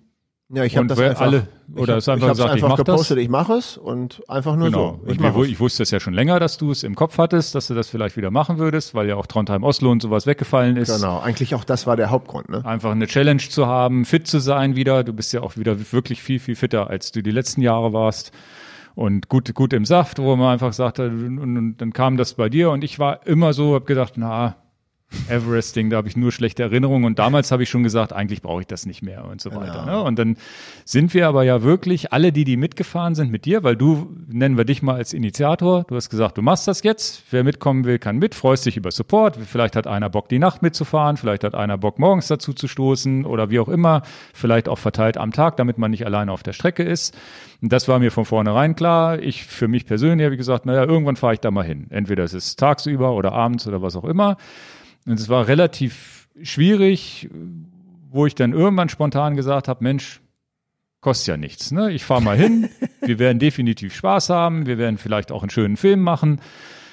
Ich probiere es einfach mal. Ich komme einfach mit und bin so locker an die Sache rangegangen, wenn ich keinen Bock mehr habe, habe ich keinen Bock mehr. Also so genau. ganz, ganz, ganz tiefenentspannt. Da weiß ich nicht, wie du es gemacht hast vom Kopf her, weil du hast eigentlich eher immer signalisiert, du fährst es zu Ende, kostet genau. es, was es wolle. Genau. Und ähm, ich, ich war mir auch ziemlich sicher, dass ich es schaffe, muss ich ganz ehrlich sagen, äh, weil ich relativ viel gefahren bin und wie du schon sagst, zweimal über 200 Meter. Und ich war eigentlich im, im Kopf felsenfest, dass das geht und war da eigentlich auch ganz guter Dinge und und ähm, deswegen habe ich auch die Entscheidung getroffen, ich mache es in jedem Fall. Mhm. Und ähm, ich sag mal bis bis ähm, ja, ich sag mal bis Kilometer vielleicht 150 irgendwie so ähm, vielleicht irgendwie 10, 10 Stunden unterwegs war ich auch der Meinung, das klappt 100 pro. Mhm. Und äh, der Turnaround kam dann eigentlich nachts, wo ich dann halt wieder total eingepennt bin. Also mhm. ich bin nicht eingepennt, aber wo ganz klar war, Mann, ich komme wieder in diese Phase Sekundenschlaf, der Kopf will nicht wach bleiben und dann aber dann war es aber auch, äh, mein Freund Ralf war dabei, ähm, der auch wirklich als Dankeschön irgendwie vorbeigekommen ist und gesagt hat, Mensch, ich pass auf, dass du da nicht nachts Quatsch machst, weil das ist eine Schwachstelle von mir und ich möchte das nicht. Ich möchte lebendig nach Hause kommen und nicht im Graben liegen. Und der wollte ja eigentlich auch mitfahren. Genau. Und dann, dann ähm, sind wir zweimal nachts hochgefahren mit Licht und dann habe ich beim zweiten Mal gesagt, du pass mal auf, Ralf, nimm's mir nicht übel, aber ich habe wirklich jetzt das Gefühl und ich war und das ist auch so. Ich habe so im Unter Bewusstsein, ich kann das gar nicht erklären, aber wenn man so ein ganz komisches Gefühl hat, ich komme morgen nicht lebendig nach Hause, weil ich am, ba am Baum lande. Und wenn das im Kopf so als negatives, das kann ich nicht beschreiben, ist vielleicht jetzt peinlich, das im Wort Podcast so zu sagen, aber es ist so im Unterton so ein Rauschen, irgendwas geht diese Nacht schief. Wenn man weiß, wenn ich das jetzt mit Gewalt durchsetze, irgendwas wird passieren. Mhm. Und im, im glücklichsten Fall fahre ich einfach nur in den Graben, lache mich kaputt und fahre weiter. Aber im schlimmsten Fall fahre ich frontal mit dem Kopf gegen einen Baum. Und dann wird man diese negativen Stimmungen nicht los, dass ich sage, ich habe ein ganz komisches Gefühl, dass gleich irgendwas schief geht. Und dann sagte ich zu Ralf, du, ich habe da so ein ganz mulmiges Gefühl, dass ich gleich, gleich passiert irgendwas oder zumindest in den nächsten zwei Stunden, das glaube ich, mein Körper will das gerade nicht. Mhm. Und dann hat der Ralf gesagt, ja und, warum hörst du dann nicht auf? Und dann habe ich gesagt, du hast recht. Warum höre ich nicht auf? Das ist totaler Quatsch. Ja. Es ist totaler Quatsch. Und dann fand ich es auch ziemlich gut. Dann habe ich mich sofort dann gesagt, ach naja, dann mache ich jetzt eine Fahrt mit dir noch zusammen. Dann ist der Kopf auch wieder richtig motiviert, weil, ja, dann mache ich 6000 Höhenmeter voll, ist ja auch toll. Mhm. Und naja, und dann ist es für mich ja so, ich muss ja irgendwas Positives rausdrehen. Und dann habe ich gesagt, ach, ist ja eigentlich auch klasse. Dann mache ich 6000 Höhenmeter voll. Das ist mehr als bei unserem Deister-Marathon. Und so viele bist du ja auch noch nie gefahren? So bin ich vorher, glaube ich, noch nie. Ich wüsste nicht, wo ich schon mal 6000 Höhenmeter gefahren bin. Mhm. Ja, Mensch, dann gehe ich kurz nach Hause, dann schlafe ich ein kleines bisschen, dusche und dann freue und dann war auch sofort der Moment da, dass ich gesagt habe, na cool, der Ralf ist jetzt für den Ingo da. Ich habe ihn gefragt, ob er bei dir bleibt, weil das mhm. hätte ich nicht gemacht. Das hätte ich beim Leben nicht gemacht. Ja, nachts alleine, das weißt du, dass ich dich da nicht im Stich gelassen habe. Ja, das wäre auch eine Situation gewesen, wo ich hätte überlegen müssen, was machen wir Genau, und das kommt überhaupt nicht. Dann hätte ich mich zwanghaft, dann hätte ich mich gezwungen, da unten im Stuhl zu, zu schlafen. Hätte ich gesagt, Ingo, mach mich wenigstens wach, wenn du vorbeikommst, dass ich weiß, dir geht's gut. Mhm. Das ist ja, das gehört sich ja so. Das, das brauchen wir nicht besprechen oder ich hätte jemand anders organisiert, der da, der da aufpasst. Ja, meine Idee wäre auch gewesen, wenn, wenn sowas ist, wenn, wenn ich jetzt, weil ich ja gedacht habe, ich fahre als Supporter mit und weiß gar nicht, ob ich zu Ende fahre. Genau. Hat, ich habe ja meinen Campingbus, dann hätte ich ja. gesagt, okay, ich stelle mir, du, du klopfst an die Tür, wenn du klopfst an die Tür, wenn du durch, jede Mal, wenn du durchfährst, genau. klopfst du an die Tür und, und ich stelle mir aber auch einen Wecker. Wenn nach 30 Minuten keiner geklopft hat, dann setze ich mich ins Auto und fahre dir entgegen. Und dann ist es genau andersrum gekommen. Ich bin ja. dann ausgestiegen und der Ralf hatte sich ja darauf eingestellt, mir die Nacht äh, äh auf, auf mich aufzupassen.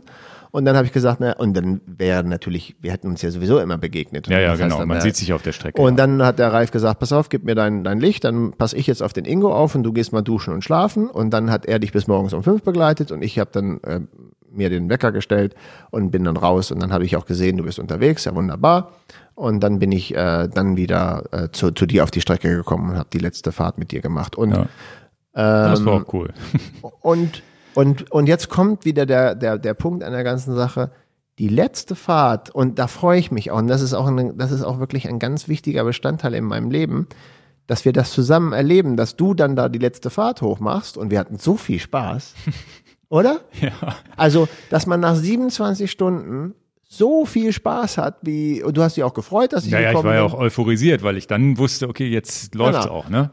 Und das war richtig klasse. Ja. Das hat mir wirklich, wirklich gut gefallen. Und jetzt ganz kurz, und dann bin ich mit meiner, mit meiner Story auch zu Ende, weil du bist dann im Prinzip eher der Haupt, die Hauptperson geworden. Ähm, und jetzt ist es aber auch so, dass ich sage, ach, oh, 6000 haben ja geklappt. Und, und ich habe nichts vor, ja, also außer dass ich arbeiten muss, aber es gibt kein Trondheim Oslo, es gibt nach wie vor gar nichts, was man so machen kann. Ah, ich habe eigentlich jetzt auch richtig Bock, es nochmal zu probieren. Ja. Und, und, und jetzt ist es aber auch so, dass ich sage, und jetzt würde ich es noch entspannter angehen, jetzt würde ich nicht sagen, ich schaffe es auf alle Fälle. Am Anfang habe ich gedacht, ich schaffe es auf alle Fälle, sondern jetzt würde ich sagen, ja, vielleicht gehen sieben. Und wer weiß, was dann geht. Und wenn aber auch sieben nicht gehen oder es gehen auch noch nicht mal sechs und ich habe einen schlechten Tag, Ist es naja, halt so. ist ja. es halt so. Also die Stärke, das, was ich ja auch äh, sehen muss, und ähm, die Stärke zu haben, ja, ich, ich höre jetzt auf, auch wirklich da eitelfrei zu sagen, nee, geht halt nicht. Und die Vernunft zu haben, ja, es könnte sein, dass ich äh, jetzt gegen Baum fahre oder sonst wie. Das ist, ist ja, mag ja für den einen oder anderen auch für eine Schwäche klingen, so nach dem Motto, ja, hier, es gibt andere Leute, die ziehen das dann durch. Und ich finde es aber gerade in den Situationen, wo wir sind, äh, das ist ja eine Stärke, wo ich auch tatsächlich, äh, ich war erleichtert, weil ich habe auch äh, mitbekommen, dass es dir nicht gut ging. Ich war aber selber auf der Strecke ja meist die meiste Zeit. Ich habe dich nur einmal kurz unten gesehen, als du Pause gemacht hast. Hab aber das nicht so, da warst du noch lustig drauf so ein bisschen, ne? Wie gesagt, hier, da sitzt er drauf. wieder mit seiner Cola, ne? und äh, dann hat aber oh, bin ich mit Ole eine Runde hochgefahren und der hat schon gesagt, du, der Dan, der müsste jetzt eigentlich aufhören und ähm, und so weiter. Und da war ich dann froh, als es dann der Punkt war, wo du gesagt hast, das war's jetzt, ich fahre nach Hause. Und das, Und ich muss, das finde ich immer unterstützenswerter, als jetzt jemandem zu sagen, Mensch, versuch doch noch mal eine Runde oder sonst wie. Würde ich Genau. im Leben nie machen. und das, das kann ich auch wirklich, das auch wieder so ein bisschen Familientalk und Inside-Talk, aber das ist auch, weil ich zwei Kinder habe. Das wäre vielleicht anders, wenn ich 25 wäre und keine Verantwortung tragen müsste. Ja. Und muss ich auch, muss ich auch ehrlich sagen, finde ich auch sehr wichtig, so zu denken. Ja. So komplett egoistisch durch die Welt latschen, das geht so nicht mehr. Nee, also da, wie gesagt, ich fand, ich fand das gut, würde nie jemand überlegen. Und ich habe natürlich für mich selber auch Situationen gehabt und hatte auch mal einen Tiefpunkt, das kann ich ja vielleicht gleich mal, wenn ich so ein bisschen den Tag reka- rekapituliere, auch nochmal erzählen, wo ich gesagt habe, da bin ich oben angekommen mit Ralf zusammen, nachts, als es gerade wieder hell wurde, wo ich gesagt habe, du, nicht wundern, ich fahre jetzt mal langsam runter und ich brauche danach eine Stunde Pause. Genau, langsam runterfahren. Ja, und das war bei, da hatte ich 8000 Höhenmeter im Tank. Und als ich da oben ankam, habe ich gesagt, okay, jetzt könnte der Punkt sein, wo es trotzdem gelaufen ist, obwohl ich schon die 8000 geschafft habe und eigentlich nur noch drei, vier Runden fehlen. Also da ist, ist, ist keiner vorgefeit. Aber diese 6000 Höhenmeter Runde, die war auch mein Highlight an dem Tag, wo ich, als ich ähm, die 6000 geschafft habe, habe ich noch in die Kamera gesprochen und gesagt, das kann mir jetzt keiner mehr nehmen. Genau. Ich bin jetzt 6000 Höhenmeter gefahren, so viel, die 6 habe ich noch nie geknackt in meinem Leben. Und das war ein wichtiger Punkt, wo man gesagt hat, okay, wenn es jetzt komplett schief läuft, ich habe 6000 geschafft, so Ah, viel wie noch nie. Und das weiß ich auch aus Berichten vorher von Fehlversuchen von Leuten, die ähm, damals als, ich habe das nur grob in Erinnerung und finde definitiv keinen Link mehr, aber damals haben wir ja viel gelesen und gehört von Leuten, die das gemacht haben. So ein Everesting ist ganz, ganz oft auch schon bei 7000 oder 8000 Höhenmetern abgebrochen, weil die Leute einfach was weiß ich, dann tut das Bein weh, geht gar nichts mehr. Sonst wie, die Leute haben immer mehrere Anläufe gebraucht. Und der, das, der äh, Lukas, der mit dabei war, ähm, der auch ein richtig fitter Junge ist, ne? ja, Knieprobleme? Aufgehört. Ja, ja. Was, was willst du machen, wenn du Knieprobleme hast? Du kannst ja, willst du, willst du krank nach Hause kommen, willst du nicht. Und Janis hat auch die 6000 voll gemacht und war dann entspannt. Der hätte sicherlich noch weiterfahren können, hat aber schon die Reißleine äh, auch so ein bisschen gezogen, bevor es ihm richtig schlechter ging. War und, auch das krass. Ist, und ich glaube, ja. das ist auch. ja, ist gut. Also, genau. Ja. ja. Und ähm, ja, also wir sind ja morgens, um, um den Tag zu äh, rekapitulieren, 6 um Uhr, Uhr, haben wir uns getroffen. 6 Uhr Start, äh, vier Männer, eine Frau, wo ich auch ganz überrascht war, weil mit der hatte ich nicht gerechnet. Du auch nicht, ne? Nee. Wusstest du auch nicht, ne? Also kann ich gerne erzählen. Vielleicht ja. hör, hören die beiden das ja. ja. Ähm, äh, Lukas war auch schon, ist ein Kunde von uns, hat einen Open gekauft und wir sind manchmal ist das ja mit Kunden so, dass man dann ein bisschen mehr nochmal sich austauscht. Wir sind rechts da und ist der links. Extrem ja auch Und dann mitgefahren. ist er den Deister extrem mitgefahren äh, und dann ähm, hatten wir diese WhatsApp-Gruppe für das Everesting gegründet und er hatte gesagt, ich bin auch dabei. Da sagte ich, cool, freut mich und äh, du kannst dann bei mir nach dem Everesting schlafen. All so eine Sachen und dann kriege ich einen Tag, äh, einen Tag vorher kriege ich eine SMS, äh, eine WhatsApp-Nachricht von ihm und sagt, du, äh, meine Freundin hat sich überlegt, äh, sie möchte auch morgen mitmachen, aber sie hat ja gar kein Rad, sie leiht sich jetzt ein Mountainbike. Da dachte ich schon, das ist aber sehr krass. Okay. Na gut, die kann natürlich auch bei, dann hat er gefragt, ob er bei mir im Garten zelten kann. habe ich gesagt, jetzt hör mal auf, ihr könnt auch zusammen äh, bei, bei uns schlafen, wir haben ja genug Platz. Und dann äh, kannte ich sie ja gar nicht. Und dann habe ich sie am nächsten Mal, viele Grüße Aline in diesem, über diesen Podcast, dann haben wir sie kennengelernt und dann ein junges, durchtrainiertes Mädchen, Halleluja, und dann ist sie auch artig äh, hoch und runter gefahren und äh, ist, glaube ich, zu dem Zeitpunkt, wenn ich das richtig gehört habe, noch nie mehr als 1000 Höhenmeter am Stück gefahren. Ja, ich glaube so 1500, 2000 war, glaube ich, ihre Na, ich Grenze. glaube, ich weiß es nicht. weiß ich nicht Oder mehr, aber- 1,5 oder so. Also Ja, sie, also sie hat nicht- Ultraläufe gemacht mit 4000 Höhenmeter, glaube Aber ich. keine aber Radfahrsachen. nicht eine Radfahrtgeschichte. Und krass finde ich halt, sie hat sich einen Tag vorher äh, das Mountainbike geliehen, auch Garmin, sie hatte keine Ahnung, wie man den Garmin ein- und ausschaltet, wie man den stoppt, wie man eine Runde drückt, alles das musste ich ihr noch unterwegs erklären, wie man den Garmin bedient. Und das finde ich so inspirierend, das finde ich so geil, muss ich ganz ehrlich sagen, das war eine schöne Überraschung. Einfach mitmachen, ja. Einfach, was hast du zu verlieren? Gar nichts. Und sie hat fünf, ich glaube, sie hat 5000 Höhenmeter gemacht. Oder auch Ich glaube auch. 6000. Ich glaube auch. Ja, ich glaube fünf. Fünf, fünf waren es irgendwie so, hat sie auch Oder geknackt. irgendwas, ja. Weiß ich nicht ganz genau, aber, Aber definitiv. Respekt natürlich, also großen Respekt. Ich überlege noch, wann ich mal das erste für 5000 Höhenmeter geknackt habe. Das war, glaube ich, der Ötztaler damals. Ja. Das war mein erstes längeres Ding. Also das die normalen Menschen, die kommen da normalerweise gar nicht hin. Normale Menschen. Also wir waren vier Kerle und eine Frau. Ja. Ja, und dann war um 6.30 Uhr, glaube ich, sind wir dann losgekommen. Bisschen, Genau. Ein bisschen in die Kamera gequatscht. Und es war echt so. kalt. Ich Ja, es war kalt, genau. Morgens, also auch kälter als den Tag später, als ich dann fertig wurde. Der Tag war echt morgens kalt. Ich habe ja wirklich tatsächlich nach der ersten Runde, nach Jacke der ersten angezogen. Runde musste ich nochmal anhalten, war dann schon hinten dran, weil ich mich einmal komplett umziehen musste.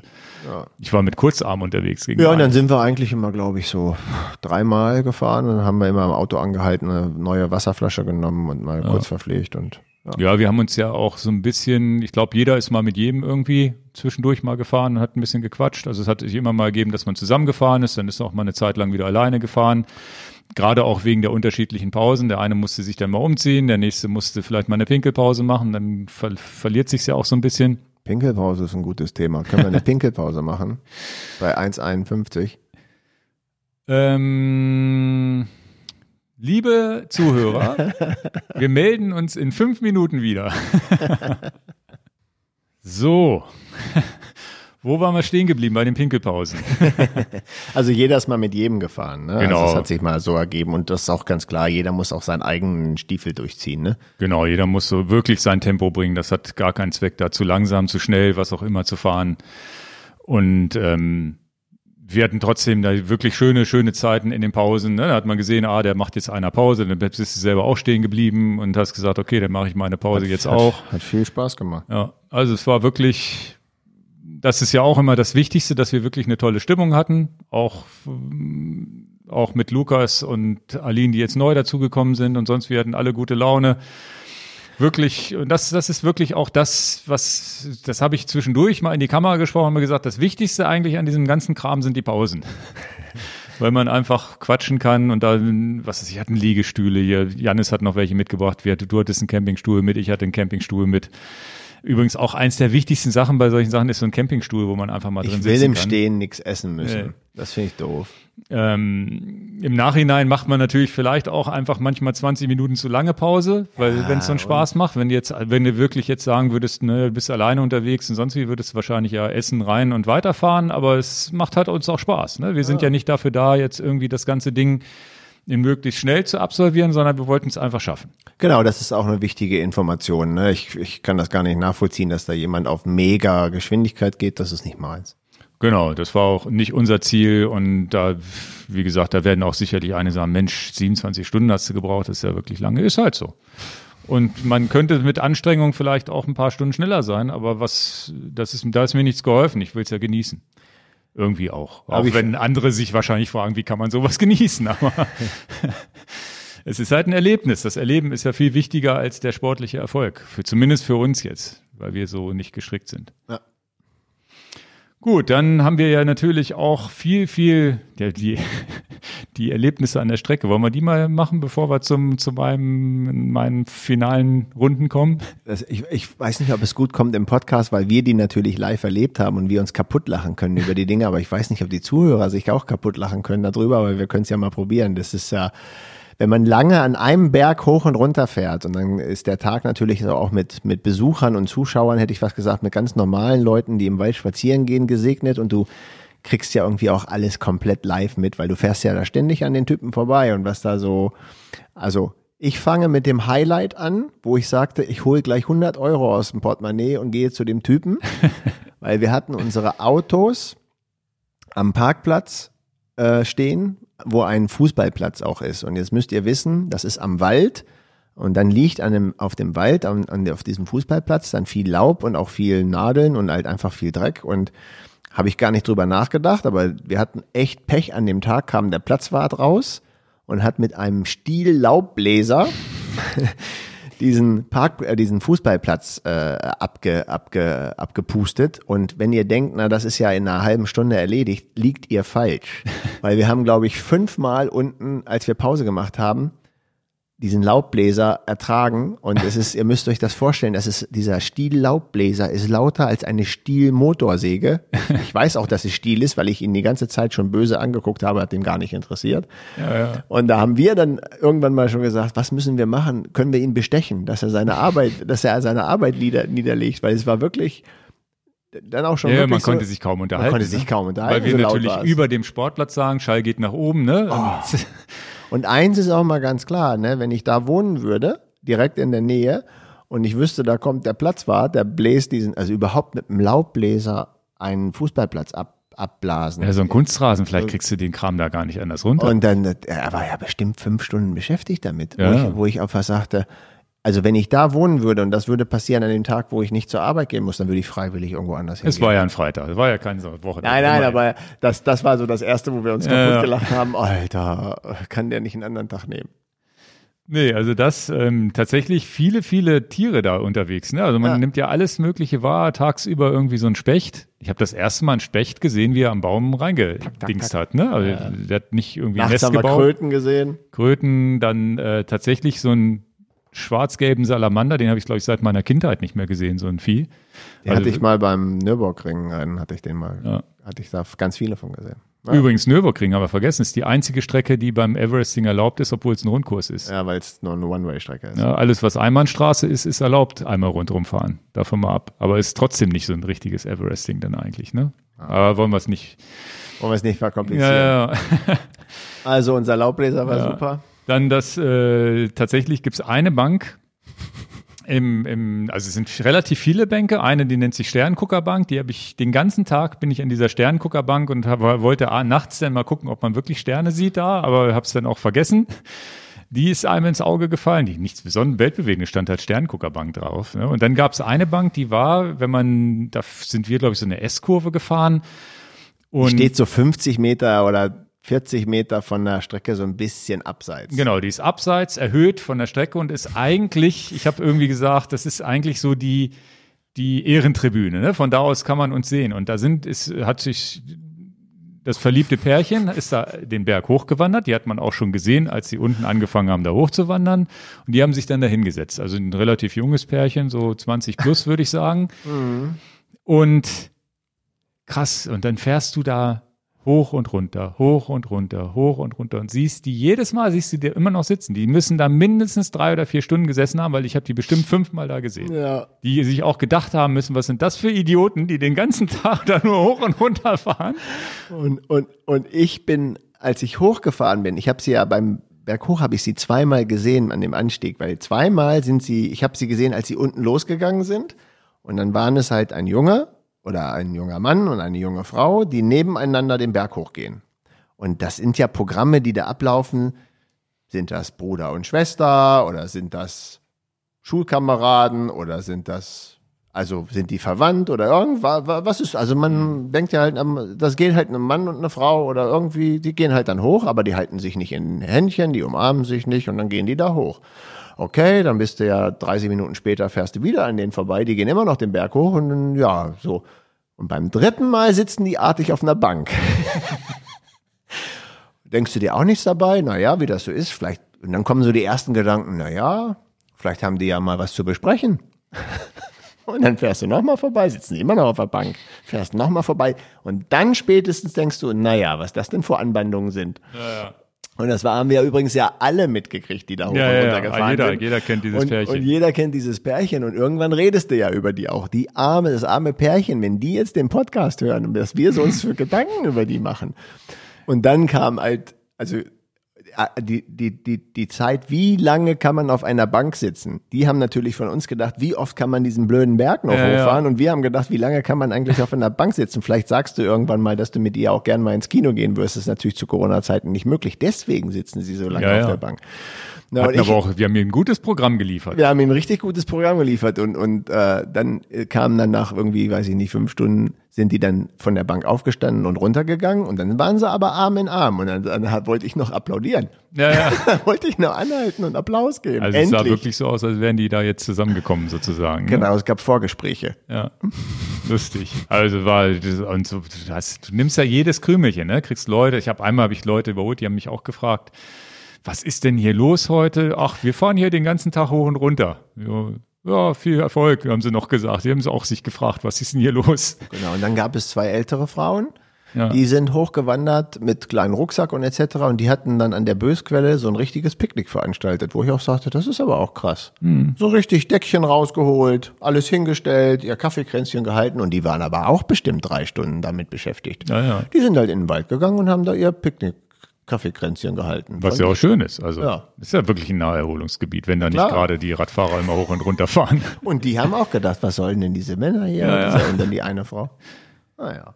Nee, also das, das war, das ist ja wirklich so, du saugst ja alles auf. Auch die, die verschiedenen Stimmungen, die Sonnen, Sonnenaufgangsstimmung am, am, am ersten Tag, dann am zweiten Tag, als ich dann in den Tag reingefahren bin, war es alles neblig und die Nacht, die Nebelschwaden, die in der Nacht dann zum Teil aufgetaucht sind, der Tag über die Natur, die, wie, wie es so geht, die Leute, die rumlaufen, ne? die Hundebesitzer, die du morgens gesehen hast, siehst du abends vielleicht auch nochmal wieder. Genau, das fand ich auch witzig. Da siehst du die Hundebesitzer, die morgens mit den Hunden zum Kacken ja, gehen und abends nochmal. Genau, und äh, wenn wenn es ganz schlimm läuft, so wie bei mir, siehst du am nächsten Tag nochmal morgens. Und die werden auch, ich habe mich auch gefragt, wir sind ja äh, gegenüber von den Sportplätzen, da war auch so eine Familie, die da immer im Garten unterwegs war, die müssen auch gedacht haben, was fahren hier den ganzen Tag hoch genau. und runter. Und wenn die nachts aus dem Fenster geguckt haben, wenn ich da mit meiner Lampe auch noch hoch und runter gefahren bin, am nächsten Morgen immer noch hoch und runter, die müssen auch gedacht haben, gut, man hat immer andere Klamotten an. Wahrscheinlich erkennen, denken die, das sind immer andere Leute, aber das ist auch, wo ich auch immer gedacht habe, na, machst du dir so deine Gedanken? Du hast ja Zeit, dir Gedanken zu machen. Ich habe keine Musik oder irgendwas gehört. Du genau, ich hatte halt, auch keine Musik ja, drauf, genau. Und, du fragst dich halt, äh, was könnten die Leute jetzt denken von dir, was du hier machst? Und das ist natürlich auch eine interessante Sache, über was man alles so nachdenkt, ja. wenn man da so stundenlang den Wald fährt.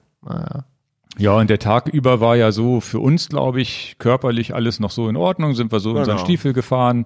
Ich hatte zwischendurch, wie gesagt, was ich vorhin besprochen habe, ich habe mal so dieses äh, ein, zwei Essen war vielleicht nicht, oder vielleicht auch zu viel gegessen. Das bekam mir nicht so gut. Aber das, da erholt, erholt man sich auch wieder. Und dann kam für mich so eine euphorische Phase irgendwann so ab 17, 18 Uhr trudelten immer mehr Leute ein, die wussten, dass wir das machen. Kollegen, ganz viele Arbeitskollegen hier auch, ähm, die, ja. die, die eine Rennradtour hier rüber gemacht haben in den Deister, ein, zwei Runden hoch und runter gefahren sind und wieder zurück und sonst wie. Und das war so eine Phase, wo du komplett damit beschäftigt warst, hier mal mit jemandem zu sprechen, da mal mit jemandem zu sprechen, wo einfach komplett dieses, das ja, ach, geht's dir jetzt schlecht, tun die Beine weh oder sonst wie, war halt komplett im Hintergrund. Das heißt, du warst einfach mit anderen Dingen beschäftigt und schon waren wieder fünf Stunden um. Und ich glaube, das hat richtig geholfen, auch dir wahrscheinlich, um diese 6000 noch voll zu machen und so weiter, genau, weil, weil man schön. einfach, weil, weil man einfach abgelenkt war. Genau. Das war echt cool und lustig auch. Ne? Das ist natürlich auch immer lustig mit so Menschen. Und du siehst ja auch, das Schöne an diesem Berg hoch und runterfahren, selbst wenn du mal mit, nicht mit jemandem zusammenfährst, spätestens irgendwann begegnest du dich, begegnest du dir wieder und sowas. Du siehst immer Leute, die um dich rum sind und das war halt echt toll. Und dann war halt der Punkt, wo du irgendwann aussteigen musstest, äh, leider, oder zum Glück das gemacht hast, ne? das ist leider und zum Glück, dass du da die Entscheidung getroffen hast. Und dann war ja der, der Punkt, dass, dass ich ja das Glück hatte, dass, dass Ralf da geblieben ist, der, der einfach die Nacht wirklich bis morgens um vier mit mir durchgefahren ist. Und ich muss ganz klar sagen, die Nacht lief extrem gut.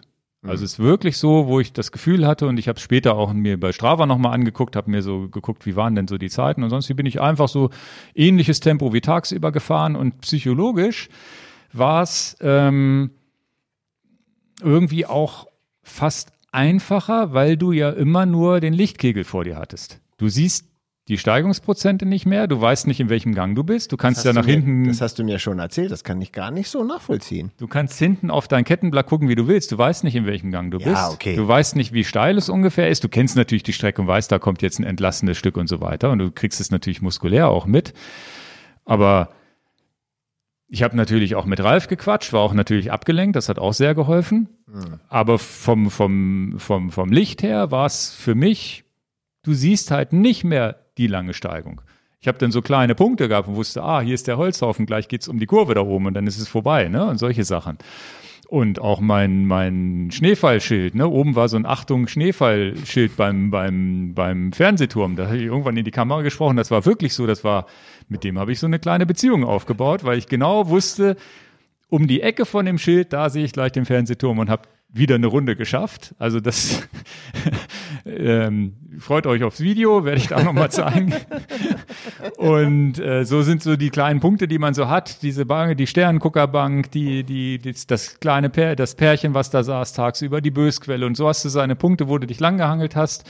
Und nachts hast du einfach nur so einen Lichtkegel gehabt und diese, diese nächtliche Stimmung war einfach super und das, das lief echt gut. Ich hatte wirklich noch gut, gut in Anführungsstrichen Druck auf der Pedal. Ich bin ja nie schnell gefahren, aber halt so, dass es sich gut, die Bahnen haben sich gut angefühlt. Bis Runde 32. Von 36. Von 36. Runde 32, tatsächlich, ähm, um keine Schwäche zu halten, habe ich mal gedacht, habe ich zu Ralf gesagt, ich muss eine Pinkelpause machen. Hab das erste Mal, dass ich im Anstieg angehalten habe, sonst bin ich die Anstiege immer komplett durchgefahren. Das war wirklich so die erste Runde, wo ich gesagt habe, okay, ich musste auch wirklich mal eine Pinkelpause machen, aber es kam mir auch ganz gelegen, einfach mal durchzuschnaufen, wo ich wirklich gesagt habe, okay, jetzt in Etappen den Anstieg hochzufahren, ist ja auch irgendwie blöd. Und da hatte ich auch wirklich so ein bisschen Magen und vielleicht auch zu wenig im Magen, zu viel, keine Ahnung. Oder es war halt einfach so eine Rebellion, wo du sagst, okay, du hast, bist vielleicht auch erschöpft von der Nacht und so weiter. Vielleicht auch zu schnell gefahren über die Nacht, weil ich mich wirklich gut gefühlt habe wie das halt so ist bei mir, wenn ich mich gut fühle. Kann auch sein, dass ich wieder zu schnell gefahren bin. Aber dann oben angekommen und zu Ralf gesagt, du, es kann sein, fahr mal, fahr mal vor oder pass auf, ich fahre jetzt nicht so schnell den Berg runter. Ich will da kein, nicht, kein Risiko eingehen, nicht das, weil ich auch deine Geschichte kannte, dass du gesagt hast, ich fahre hier gleich gegen Baum. habe ich gesagt, okay, wenn mir jetzt Das brauchst du auch nicht. Nee, wenn mir jetzt irgendwie schlecht oder schwindelig wird, dann will ich wenigstens langsam unterwegs sein und sofort bremsen können und anhalten können. War denn nicht so, ne? Es war definitiv nicht, nicht, nicht wirklich schlimm, was ich da hatte für einen Tiefpunkt. Es war wirklich eine Schwächephase. Und dann zu dem Punkt, wo ich eigentlich dachte, ich hatte 8000 Höhenmeter voll, als ich da oben ankam. Das sage ich, okay, nur noch vier Runden von 36. Das heißt, das war übrigens auch psychologisch, um da nochmal abzuschweifen, psychologisch ganz, ganz wichtig. Ich habe die Hälfte geschafft, diese 4400 irgendwas Höhenmeter, also diese, lass mich rechnen, 18 Runden. 18 Runden Halbzeit, tagsüber war das irgendwann oder nachmittags, wo ich gesagt habe, unvorstellbar, dieses, das gleiche nochmal zu fahren. Aber psychologisch war irgendwann dieser Knopf, wo du gesagt hast, ja geil, du zählst ja runter, jetzt sind es ja nur noch 17, 16 und du hast ja mehr schon geschafft, als du noch machen musst. Dann war irgendwer der Punkt mit zwei Dritteln bei 24 Runden, ne, da hast du nur noch zwölf. Da habe ich ja aufgehört. Genau, und wo du sagst, okay, jetzt sind es ja geil, sind ja nur noch zwölf. Zwölf waren ja am Anfang, heute Morgen waren ja überhaupt gar kein Problem. Und das war psychologisch so ein Punkt. Und dann war's, zählst du halt runter. Dann sind nur noch sechs, fünf, vier und dann die letzten vier und dann auf einmal, dann, dann hatte ich die Hoffnung in der Nacht, morgens um vier wird's hell, weil der Tiefpunkt war morgens um vier. Es hat schon leicht angefangen zu dämmern. Und dann sitzt du da oben und denkst, ja, jetzt wird's hell, jetzt kommt nochmal Euphorie, Sonnenstrahlen, was auch immer. Die kam leider nicht, weil es neblig war. Vielleicht war das auch ein Problem. Und dann sitzt du da und denkst, ist ja easy. So wie Trondheim-Oslo. Die letzte Pause bei 520 Kilometern oder 510 Kilometern, wo du sagst, sind ja nur noch 30. Und die haben so wehgetan und waren so hart. Und so war es hier jetzt auch. Du hast 32 Runden geschafft und die letzten vier Runden, das kann es doch jetzt nicht gewesen sein. Und dann äh, musste Ralf auch irgendwie nach Hause. Es war ja dann auch wieder hell, wo ich gesagt habe, okay, jetzt komme komm ich auch alleine klar. Und habe auch zu Ralf gesagt, du, jetzt, wir haben auch nachts einmal irgendwie 20, 30 Minuten im Auto gesessen und so. Ich habe schon immer meine Pausen alle drei, vier Runden gemacht. Und dann habe ich jetzt gesagt, jetzt brauche ich eine lange Pause. Ja, und dann ins Auto gesetzt, er ist dann losgefahren, ist dann ja auch hell geworden und ich glaube zwischen vier und fünf, ich muss mal genau nachgucken, aber ich glaube, ich habe mindestens eine Stunde Pause machen müssen. Hab gegessen, hab einmal komplett, das war der Punkt, wo ich dann dieses, mein normales ziviles T-Shirt angezogen habe, um einfach mal trocken zu werden, sonst hätte ich in Auto, trotz Standheizung hätte ich im Auto gefroren. Mhm. Also mir war auch kalt, obwohl es eigentlich warm war. Und wirklich da lange gesessen und überlegt und so weiter und dann irgendwann gesagt, okay, jetzt fahr einfach langsam wieder los, bin wirklich in einem gemütlichen Tempo gefahren, einfach so vor mich hin, habe auch wirklich die nächsten drei Runden ohne längere Pausen gefahren, immer oben Gel genommen und so weiter. Und dann kam ich doch. Und dann, ja, die dritte Runde, und tatsächlich macht man sich ja so Gedanken, ja, wie machst du denn das jetzt? Ne? Wie filmst du das, dass du da oben ins Ziel kommst? Wenn jetzt ist ja keiner mehr da, ne? Und machst das jetzt ja alles so alleine für dich. Hab, hab euch aber immerhin per WhatsApp immer mal am Laufenden gehalten, weil ich wusste, ihr steht ja jetzt langsam wieder auf, der eine oder andere, der da in der Gruppe mit drin war. Und ähm, wollte ich zumindest mal ein Signal geben, hier, ich lebe noch, ich fahre noch, es läuft noch weil es ja, glaube ich, schon ganz interessant ist, wenn da einer noch übrig bleibt, bleibt, der das irgendwie versucht, doch noch zu finishen. Und ja, dann die, die habe ich schon mir Gedanken gemacht, ja, wie machst du denn das? Und ja, ist ja gar keiner dabei und so weiter. Und dann bin ich von der dritten Runde, tatsächlich vor meiner letzten Runde, kamst du mir dann entgegen und hast gesagt, hier, da bin ich. mit, mit Jeans und mit Jeans und T-Shirt, mit deinem Open. Aber immer noch mit dem gleichen Rad. Immer noch mit dem gleichen Rad, wo ich gesagt habe, okay, cool, du bist ja doch nicht alleine. Ich nee. musste dann, glaube ich, noch weiter runterfahren und wir haben uns am Parkplatz wieder getroffen, irgendwie so. Ne? Ich musste ja, ja noch eine Runde drehen unten, einmal zum Startpunkt um die 30 rum wieder hoch. Und dann haben wir ja wirklich eine schöne Genussfahrt gemacht, die letzte Fahrt, wo ich gesagt habe, jetzt geht's auch um gar nichts mehr. Jetzt bleibe ich an jedem Punkt stehen und spreche in die Kamera. Also zum Beispiel dieser Punkt mit der Bank, mit dem Pärchen und die Sternenguckerbank, da habe ich mich mal drauf gesetzt und so. Dann haben wir halt diese ganzen Punkte, die uns so aufgefallen sind, nochmal ab, äh, abgegrast und dann halt oben ins Ziel rein und fertig. Und dann realisierst du das ja gar nicht so. Dann fährst du rein und sagst, ja gut, geschafft. Und ähm, da, das ist ja immer so eine schwierige Art der Freude, ne? wenn du dann irgendwas so, so, so erreicht hast. Ich bin jetzt auch nicht so, dass das jetzt mein Lebenswerk sein muss oder sonst wie. Es war aber das Härteste, was ich je gemacht habe. Aber dann bist, hast du es halt geschafft, freust dich und bist halt froh, wenn du es nicht alleine gemacht hast, zumal du ja derjenige warst, der überhaupt das Ganze erst ins Leben gerufen hat und wir sowieso diese ganzen Dinger, die wir jetzt gedreht haben, Trondheim, Oslo, diese Alpen, äh, die, die, die, die, ähm, La Palma-Fahrten. La Palma-Fahrten plus, plus jetzt die, die, die ganzen Deister-Extremen-Geschichten und so weiter, dann, das gehört ja auch dazu, dass wir es zusammen gemacht hätten. Das, das ist sicherlich ein Highlight für dieses Jahr für mich auch. Ja. Also der letzte Anstieg mit dir zusammen ist keine Schleimscheißerei. Ja. Sicherlich jetzt schon ein Highlight für dieses Jahr, weil es einfach cool war. Punkt. Genau. Es war einfach und, und wie viel Spaß wir hatten, den letzten Anstieg. Das muss man wirklich nochmal betonen, wie viel Spaß wir hatten, ja. so die ganzen Anekdoten uns gegenseitig zu erzählen. Deswegen ja. ist immer schwierig, wenn jemand extern nur den Podcast hört, wie können die sich darüber freuen, über eine Sternguckerbank oder über dieses Liebespärchen ja, und so. Aber wir hatten so viel Spaß. Und dann, äh, ja, deswegen Spaß haben halt, ne? Genau, wir, und ich war natürlich, dann ist man auch euphorisiert, weil man dann das auf einmal geschafft hat und sonst wie. Ne? Und dann war aber der Tag über, diese Euphorie, die hielt dann noch so an bis 10, 11 Uhr.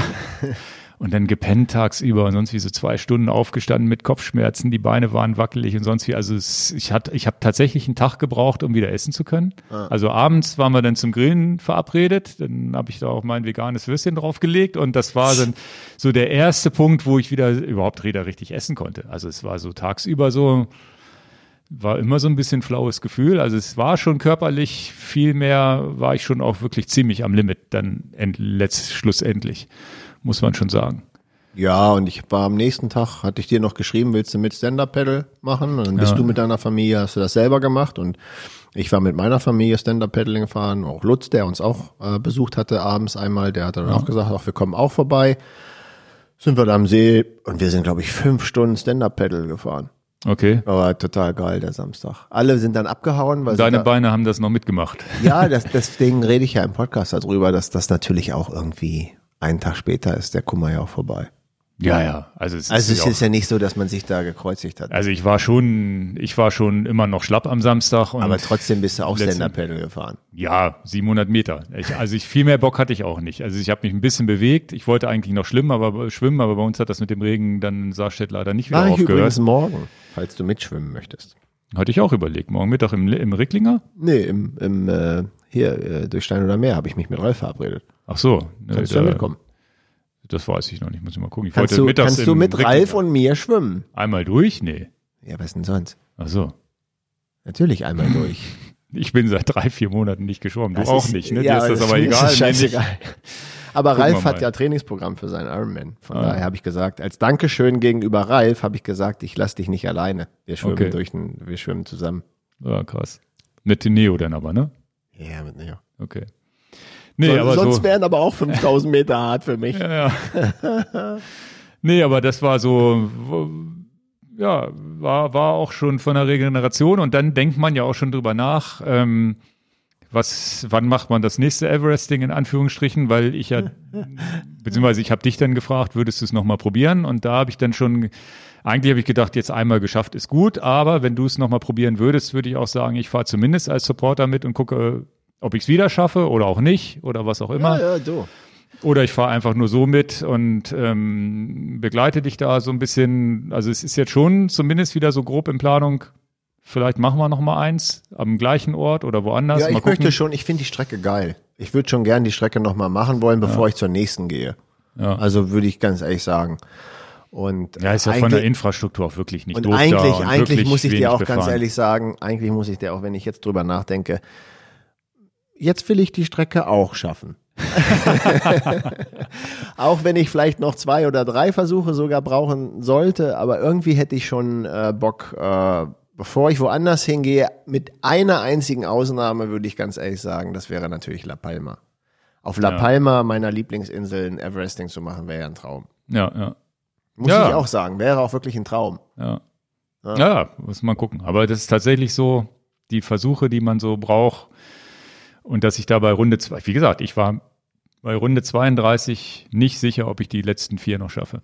Aber ich habe dann schon runtergerechnet, ob ich vielleicht nur dreieinhalb fahren muss, weil ich wusste, tatsächlich habe ich, ich habe ja genau die Höhenmeteranzahl gehabt und wusste, ich muss ja gar nicht ganz hoch fahren. 8000, ganz hoch wären 9000 roundabout gewesen, Höhenmeter, so wie es jetzt auch bei Strava steht ähm, mit den 9000 und ein paar zerquetschten Höhenmetern, aber es hätten ja 8848 gereicht. Das ist, und dann habe ich tatsächlich geguckt unten, habe nochmal eine Rundenzeit genommen und ich habe tatsächlich ein Feld Runden, Anstieg pro Runde bei mir auf dem Gerät gehabt und wusste, okay, 98 Höhenmeter hätten ja gereicht. Ich muss ja gar nicht die 250 hochfahren.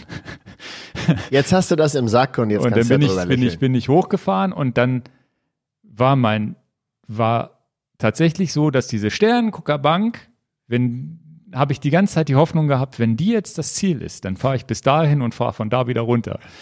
Die war aber bei, Kilom bei Höhenmeter 93. Es fehlten genau fünf Höhenmeter, sonst wäre die Sternenguckerbank genau das Ziel gewesen, wo ich gesagt hätte, hier, jetzt habe ich es geschafft. Ich fahre zwar trotzdem natürlich noch hoch, das hätte ich mir nicht nehmen lassen, da hätte man so einen schönen Punkt gehabt. Und dann war aber der schöne Punkt, war kein Punkt, weil bei 98 war einfach Wald drumrum und dann haben wir den einfach ignoriert und das Ziel war dann oben am Fernsehturm. Und der Fernsehturm, der hat das auch verdient. Das ist schon, Ja, es ist ja schon ein bisschen ikonisch, da oben anzukommen und zu sagen, okay, das ist das ja. Wahrzeichen und dann kann man auf dem, wenn ich dann oben am Brocken stehe und sagen kann, den Kindern sagen kann, der Fernsehturm da hinten, da bin ich, da habe ich das Everesting gemacht. Das ist doch auch irgendwie geil. Ja, ist doch super. Das sind ja auch so manchmal so blöde Sachen, die man auch geil findet. Du kannst also vom Brocken zum Fernsehturm gucken. Das ist auch interessant. Äh, vom, nee, vom Kronsberg, wollte ich sagen. vom Kronsberg. Aber witzigerweise, der Kronsberg ist echt lustig, weil vom Kronsberg, der ist ja kein richtiger Berg. 20 Höhenmeter, ist einfach so ein aufgeschüttetes Ding, aber macht Spaß, hoch und runter zu fahren und zu laufen. Und ist bei mir um die Ecke. Vom Kronsberg kannst du halt im Deister den Fernsehturm sehen. Habe ich Brocken gesagt?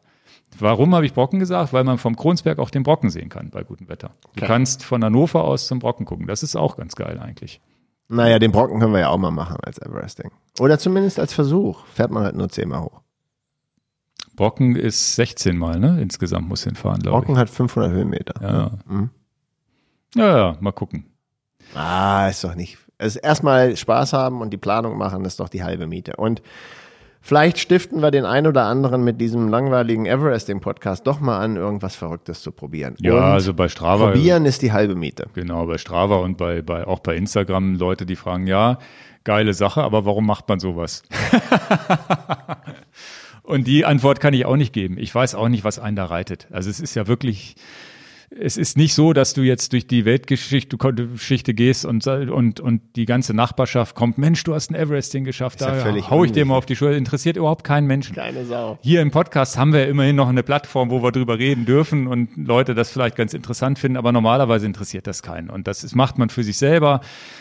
Ich fand es damals schon vor fünf Jahren eine coole Aktion, weil es einfach so vom, von der Idee, das sind ja so zwei Australier, die wirklich so eine Two-Man-Show, die sich, die auch die Webseiten da am Laufen hält und auch so ein bisschen Merch verkauft und sowas, wo du wirklich sagst, okay, die sind ähm, einfach auf eine geile Idee gekommen. Es war eine geile Idee und es ist eine coole Aktion zu ja. sagen, hier, du hast einen Berg Zeit, das da hochzufahren, die gleiche, die gleichen Höhenmeter. Es ist einfach eine coole Sache. Und es gibt ja auch dieses man kann auch 10.000 Höhenmeter fahren, kann man auch da einreichen und sonst die. Aber diese 8.848, das ist auch die Nummer, die ich geil finde da. Ja. Das ist der Mount Everest. Punkt. Ja. So. Wenn man fertig ist, Dann kommen wir jetzt zu dem Wahoo in der Sonderedition, die ich in der Schublade habe, wo du gar nichts von weißt. Okay. Die kommt nämlich jetzt. Ja, die kommt jetzt. Also ich wollte eigentlich noch kurz erklären, was passiert, wenn man es geschafft hat. Ja, dann bitte erklär das. Ich hole schon mal die Sonderedition. Also wenn man es geschafft hat, kann man einfach seinen Strava-Link nehmen, den bei dieser Health 500 bzw. Everesting CC Webseite ähm, eingeben und äh, dann gibt es so eine so, sogenannte Hall of Fame, wo alle drinstehen, die jemals ein Everesting gemacht haben. Und das ist ganz witzig. Man kann sich sogar ein Finisher-T-Shirt bestellen. Ich verrate aber nicht, ob ich das gemacht habe. also das ist noch die besondere Everesting Edition von, von Wahoo. Okay. Ich kann nur den Deckel nicht ganz zumachen, aber die habe ich mich schon drauf gefreut, dass ich dir die heute schenke. Okay. Weil die kann man nicht kaufen bei Wahoo. Und die muss ich jetzt hier live vor der Kamera? Musst du live vor der Kamera auspacken. Ach. Was ist das denn? Also die, Wahoo, die Verpackung ist nur ein Scherz. Denn die ganze Zeit so, fass das nicht an da hinten. Was hast du denn da Geiles aufgetan? Ich halte das hier mal in die Kamera. Everesting 2020. Ein Kettenblatt mit Kette drumrum. Sehr geil. Dankeschön. Na, jetzt das, bin ich ja fast gerührt. Ja, das ist auch schön, dass du da nicht drauf vorbereitet bist. Es ist auch ein bisschen dreckig und es ist auch ein bisschen alt, antik und so. Und das war mal früher irgendein, irgendein witziges Teil, da habe ich die Plakette dann weg und ja. habe das dann per Hand einfach reingeschrieben. Und es muss nicht immer alles wie gelackt sein und es kann auch mal was selbstgebasteltes sein. Das ist ja geil. Das heißt, du hattest das schon und hast das sozusagen um, umfunktioniert mit ja. deiner eigenen Handschrift, Dens Anschrift. ja, gut, nicht so. Das muss, das muss auch nicht so perfekt aussehen. Ja, ist ja der Knaller. Ja. So, dann hast du eine kleine Erinnerung an den Tag. Ja, wo stelle ich denn das jetzt mal hin? Irgendwo also natürlich Büro, auf den Nachttisch. Das Irgendwo deine... hier im Büro, glaube ich. Muss ich mal gucken. Ja, danke schön. Bitte. Aber ich musste, es auch, ich musste es auch so ein kleines bisschen geheim halten. Ne? Also Kommt der mit so einem Warum hier an und ich so, ja, wenn du den dann, dann, dann stand das da hinten so, so halb ausgerechnet, wenn du den Wahoo, irgendwas von Wahoo hast, dann muss das doch in der Kamera sichtbar sein. Und das sieht ja komisch aus. Na gut, dann hast du eine kleine Erinnerung an diesen Tag. Ja, Und, danke schön. äh, also Vor allem so ein bisschen- richtig, bisschen- sieht richtig cool aus hier mit den Ketten. Ja. Naja.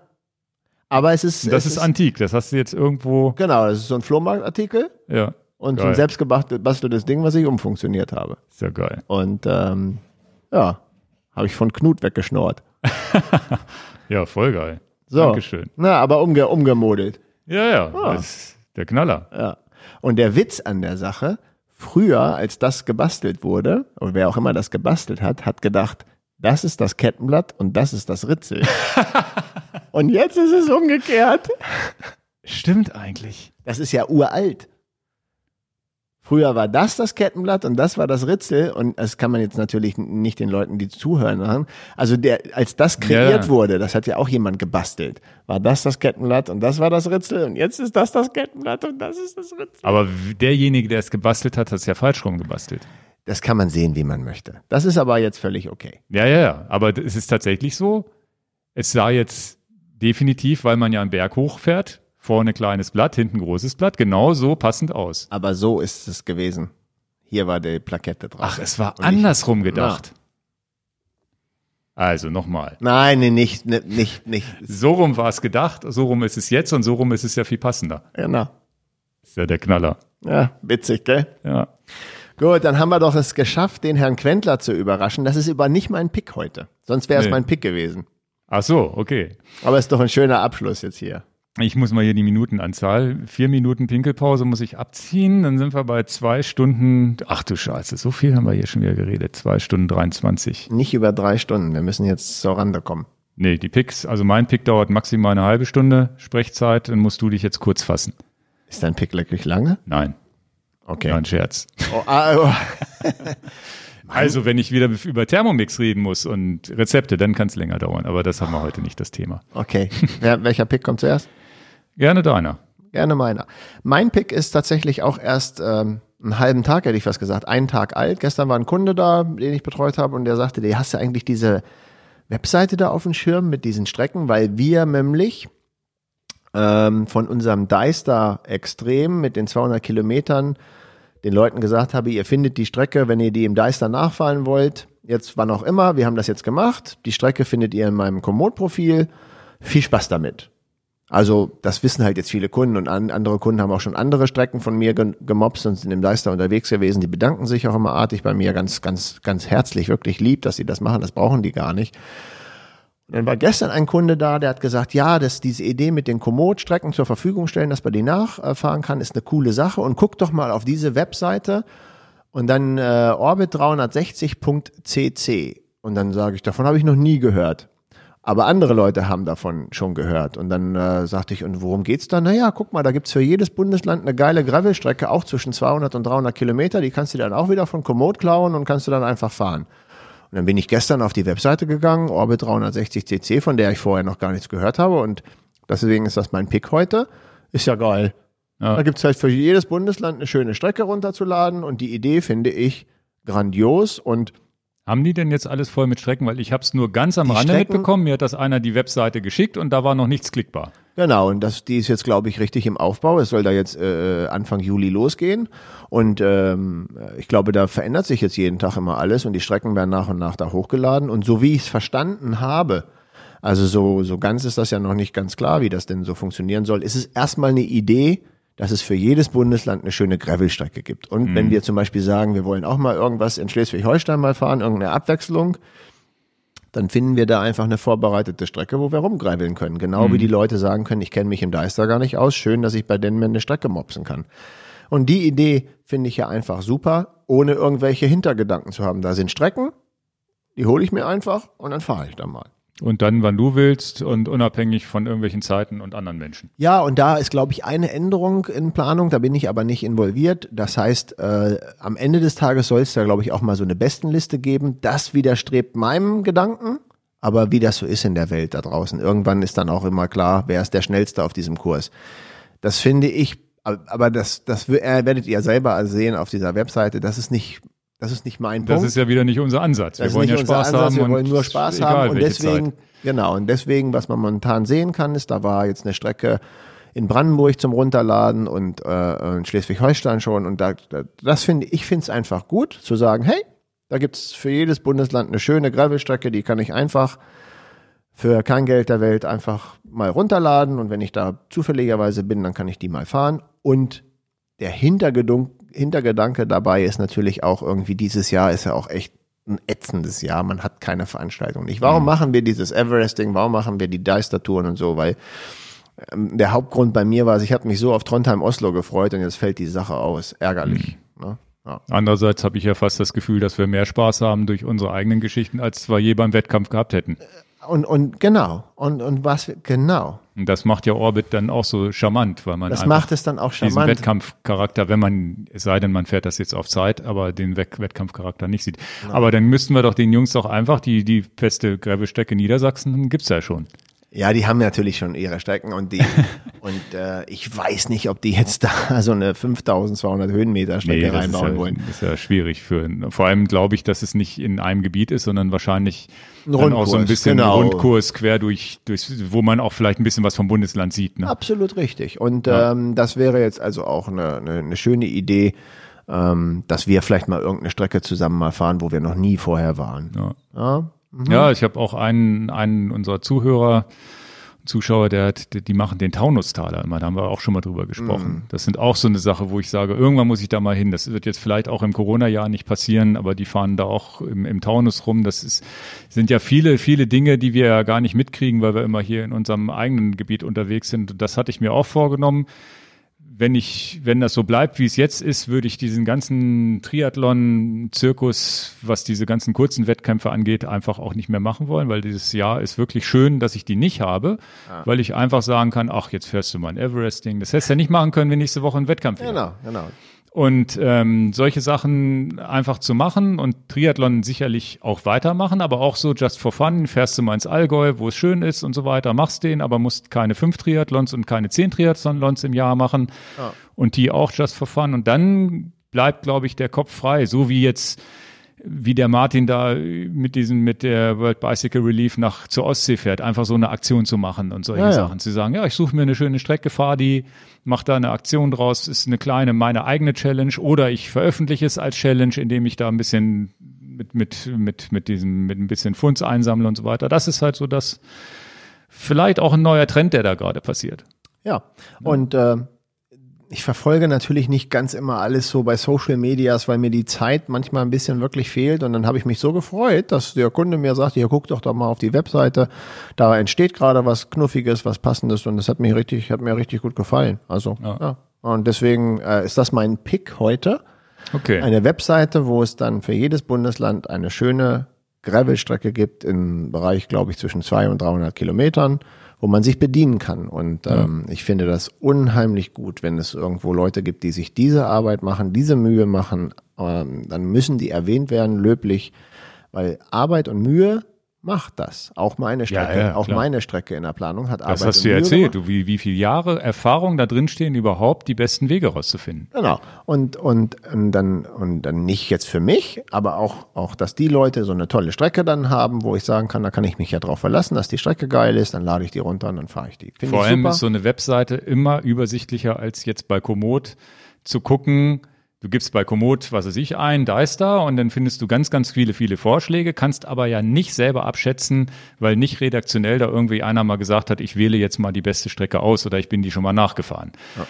Und über so eine Webseite, vielleicht macht das sogar sowas mal Sinn, dass wir so eine kleine, kleine Enjoy Your Bike Unterseite aufbauen, wo wir die Strecken, die wir wirklich kennen, die richtig Einfach mal gut sind. die richtig genau. gut sind. Wenn ich, du hast jetzt den Deister, ich habe ja diese ganz blöde Geschichte, dass ich oft nach Wolfsburg pendle, äh, weil da Familie von uns ist, wo die Familie mit dem Auto hinfährt, ich fahre mit dem Fahrrad hin und wir fahren dann gemeinsam mit dem Auto zurück. Da bin ich jetzt in meinem Leben zehnmal diese Strecke gefahren, jetzt mittlerweile Gravel, früher nur Rennrad. Und ich weiß ganz genau, welche Wege und habe hier mal wieder probiert. Dann bin ich das nächste Mal gefahren, habe gesagt, oh, das war eine Straße mit vielen Autos, die hat mich genervt. Dann fährst, probierst du hier mal einen Feldweg und so weiter. Und jetzt habe ich die optimale Strecke gefunden, eine Mischung aus leichten Gravel und, und Rennrad, wo ich innerhalb von drei Stunden nach Wolfsburg fahren kann. Die habe ich mir auch über Jahre erarbeitet. Und das ist natürlich auch wert, sowas Leuten zur Verfügung zu stellen, die vielleicht auch irgendwie Strecken suchen. Und das ist echt cool. Ja, also mein Pick ist heute die Webseite. Gut, ich habe ähm, heute und zwar auf Und das muss ich nochmal rausfinden, den muss ich nämlich auch nochmal bedanken. Auch äh, auf Hinweis von einem Hörer, der hat mir irgendwann vor drei, vier Monaten mal gesagt, es gibt eine tolle Deo-Creme, die wäre mal ein Pick wert. Ich glaube, das war irgendwo im Thema Ernährung, wo wir mal gesprochen haben in der Podcast. Deo-Creme, ja, ja. Und das war, war, glaube ich, das Thema Ernährung, was wir besprochen haben. Da hab ich, haben wir in so einem Nebensatz mal gesagt, dass wir auch kein Aluminium als Deo gerne benutzen wollen. Ja. Und jetzt war meine Notlösung immer zu sagen, um so ein bisschen Bakterienkiller zu haben, habe ich eigentlich so ein Bio-Aftershave-Alkoholkram äh, genommen, um, weil du sonst immer das Problem hast, dass du sonst irgendwie nach einem halben Tag oder so, wenn du Pech hast und was Falsches gegessen hast, trotzdem unter den Achseln riechst. Wie das halt so ist bei Männern und Frauen. Jetzt habe, hat der daher, daher kommt ja auch der Begriff, ich kann dich nicht riechen. Genau. Ähm, die Firma Green Door hat er mir empfohlen. Und die machen einfach so eine Art Deo-Creme. Das ist, ich halte das hier mal in die Kamera. Das ist im Grunde wie so ein kleines Nivea-Döschen, wo Deo-Creme ist. Ich habe so eine Dose hält locker drei Monate. Okay. Und die habe ich jetzt im Einsatz und es ist, ich habe ja ewig kein Deo mehr benutzt wegen diesem ganzen Aluminium, habe dann nur diese Alkoholgeschichte gemacht.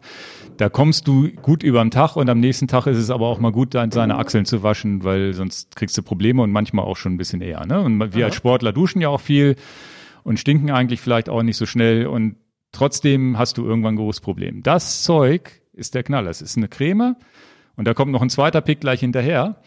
Ist wirklich alles naturbelassen, keine schädlichen Stoffe drin, gar nichts irgendwie Zutatenliste. Made in Germany. Genau, Made in Germany, da ist so ein bisschen irgendwelche Öle drin, Seedöl, was, was, was heißt Seed nochmal? Ah, ich, wie auch immer. Ich hab's, ich hab gleich eine App, wo ich das, das nochmal abscannen kann. Ähm, riecht ein bisschen cremig. Ganz neu, das habe ich heute erst bekommen. Mache ich jetzt mal auf. Oder habe ich hier schon so ein bisschen aufgemacht. Gibt es jetzt auch eine For Men-Version, die so ein bisschen nach Männern riecht. Kannst du ja mal dran riechen. Das heißt nicht nach Männern, das heißt nach Moschusochsen. Ja. ja, aber die so ein bisschen männlicher riecht, weil das, äh, die, die, die normale Version, die riecht tatsächlich einfach in Anführungsstrichen wie, wie eine Creme einfach nur, ne?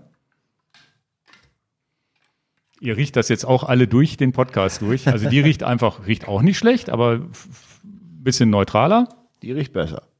Aber du magst gar nicht die Formen. Ich habe ich, das ist die, die ich auch immer benutze. Oh, ich stehe auf Mädels. Ja. nee, aber die haben jetzt eine For Men-Version, die habe ich jetzt mal mitbestellt, weil ich tatsächlich die jetzt aufgebraucht habe fast und wieder mitbestellen musste.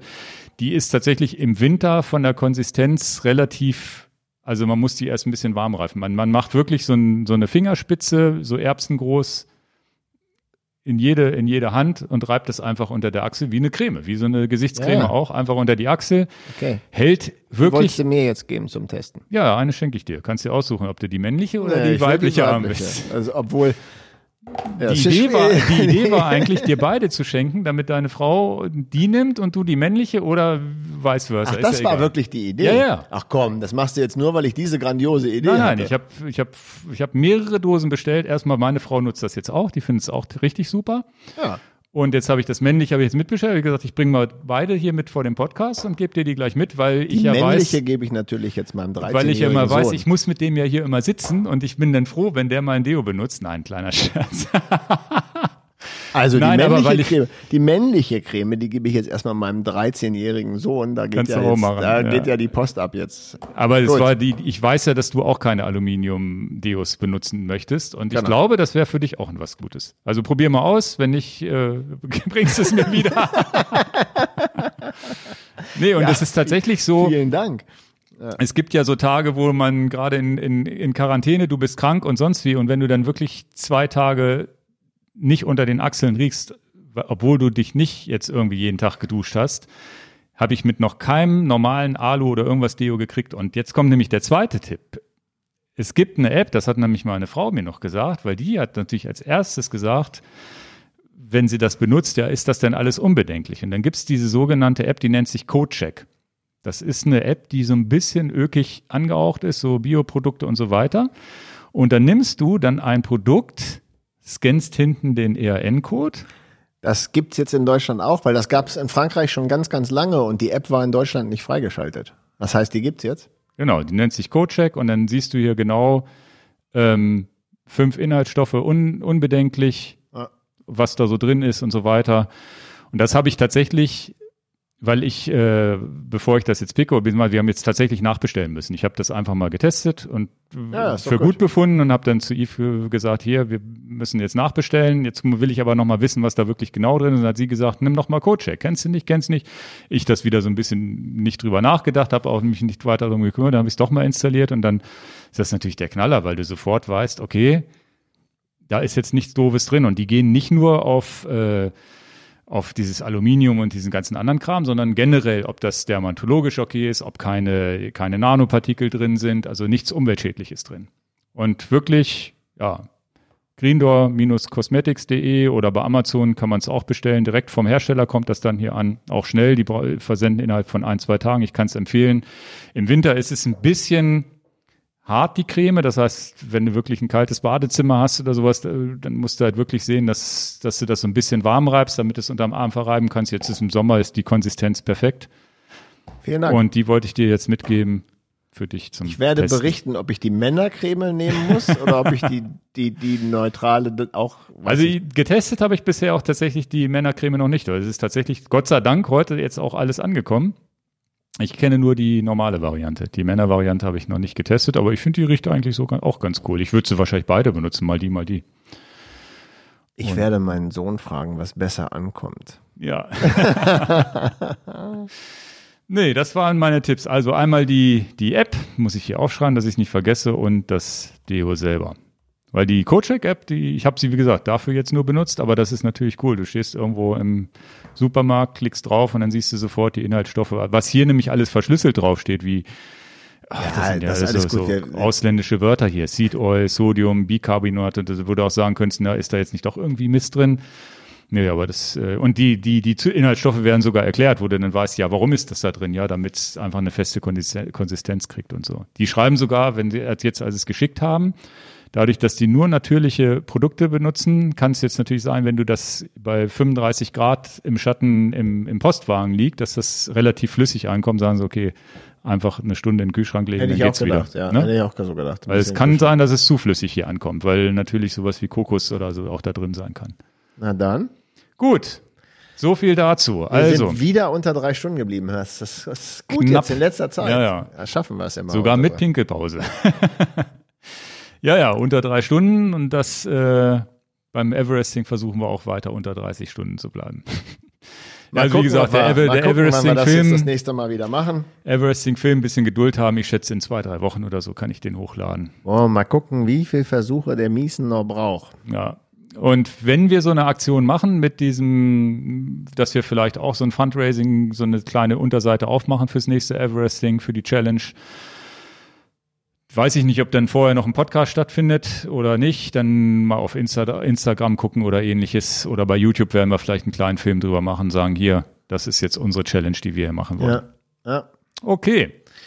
Dann wünsche ich, ja, gute Fahrt für alle. Macht auch was Cooles. Müssen keine 8000 Höhenmeter sein, aber vielleicht habt ihr auch eine Challenge, die ihr machen wollt. Und bleibt gesund und bis bald. In diesem Sinne, tschüss. Ciao.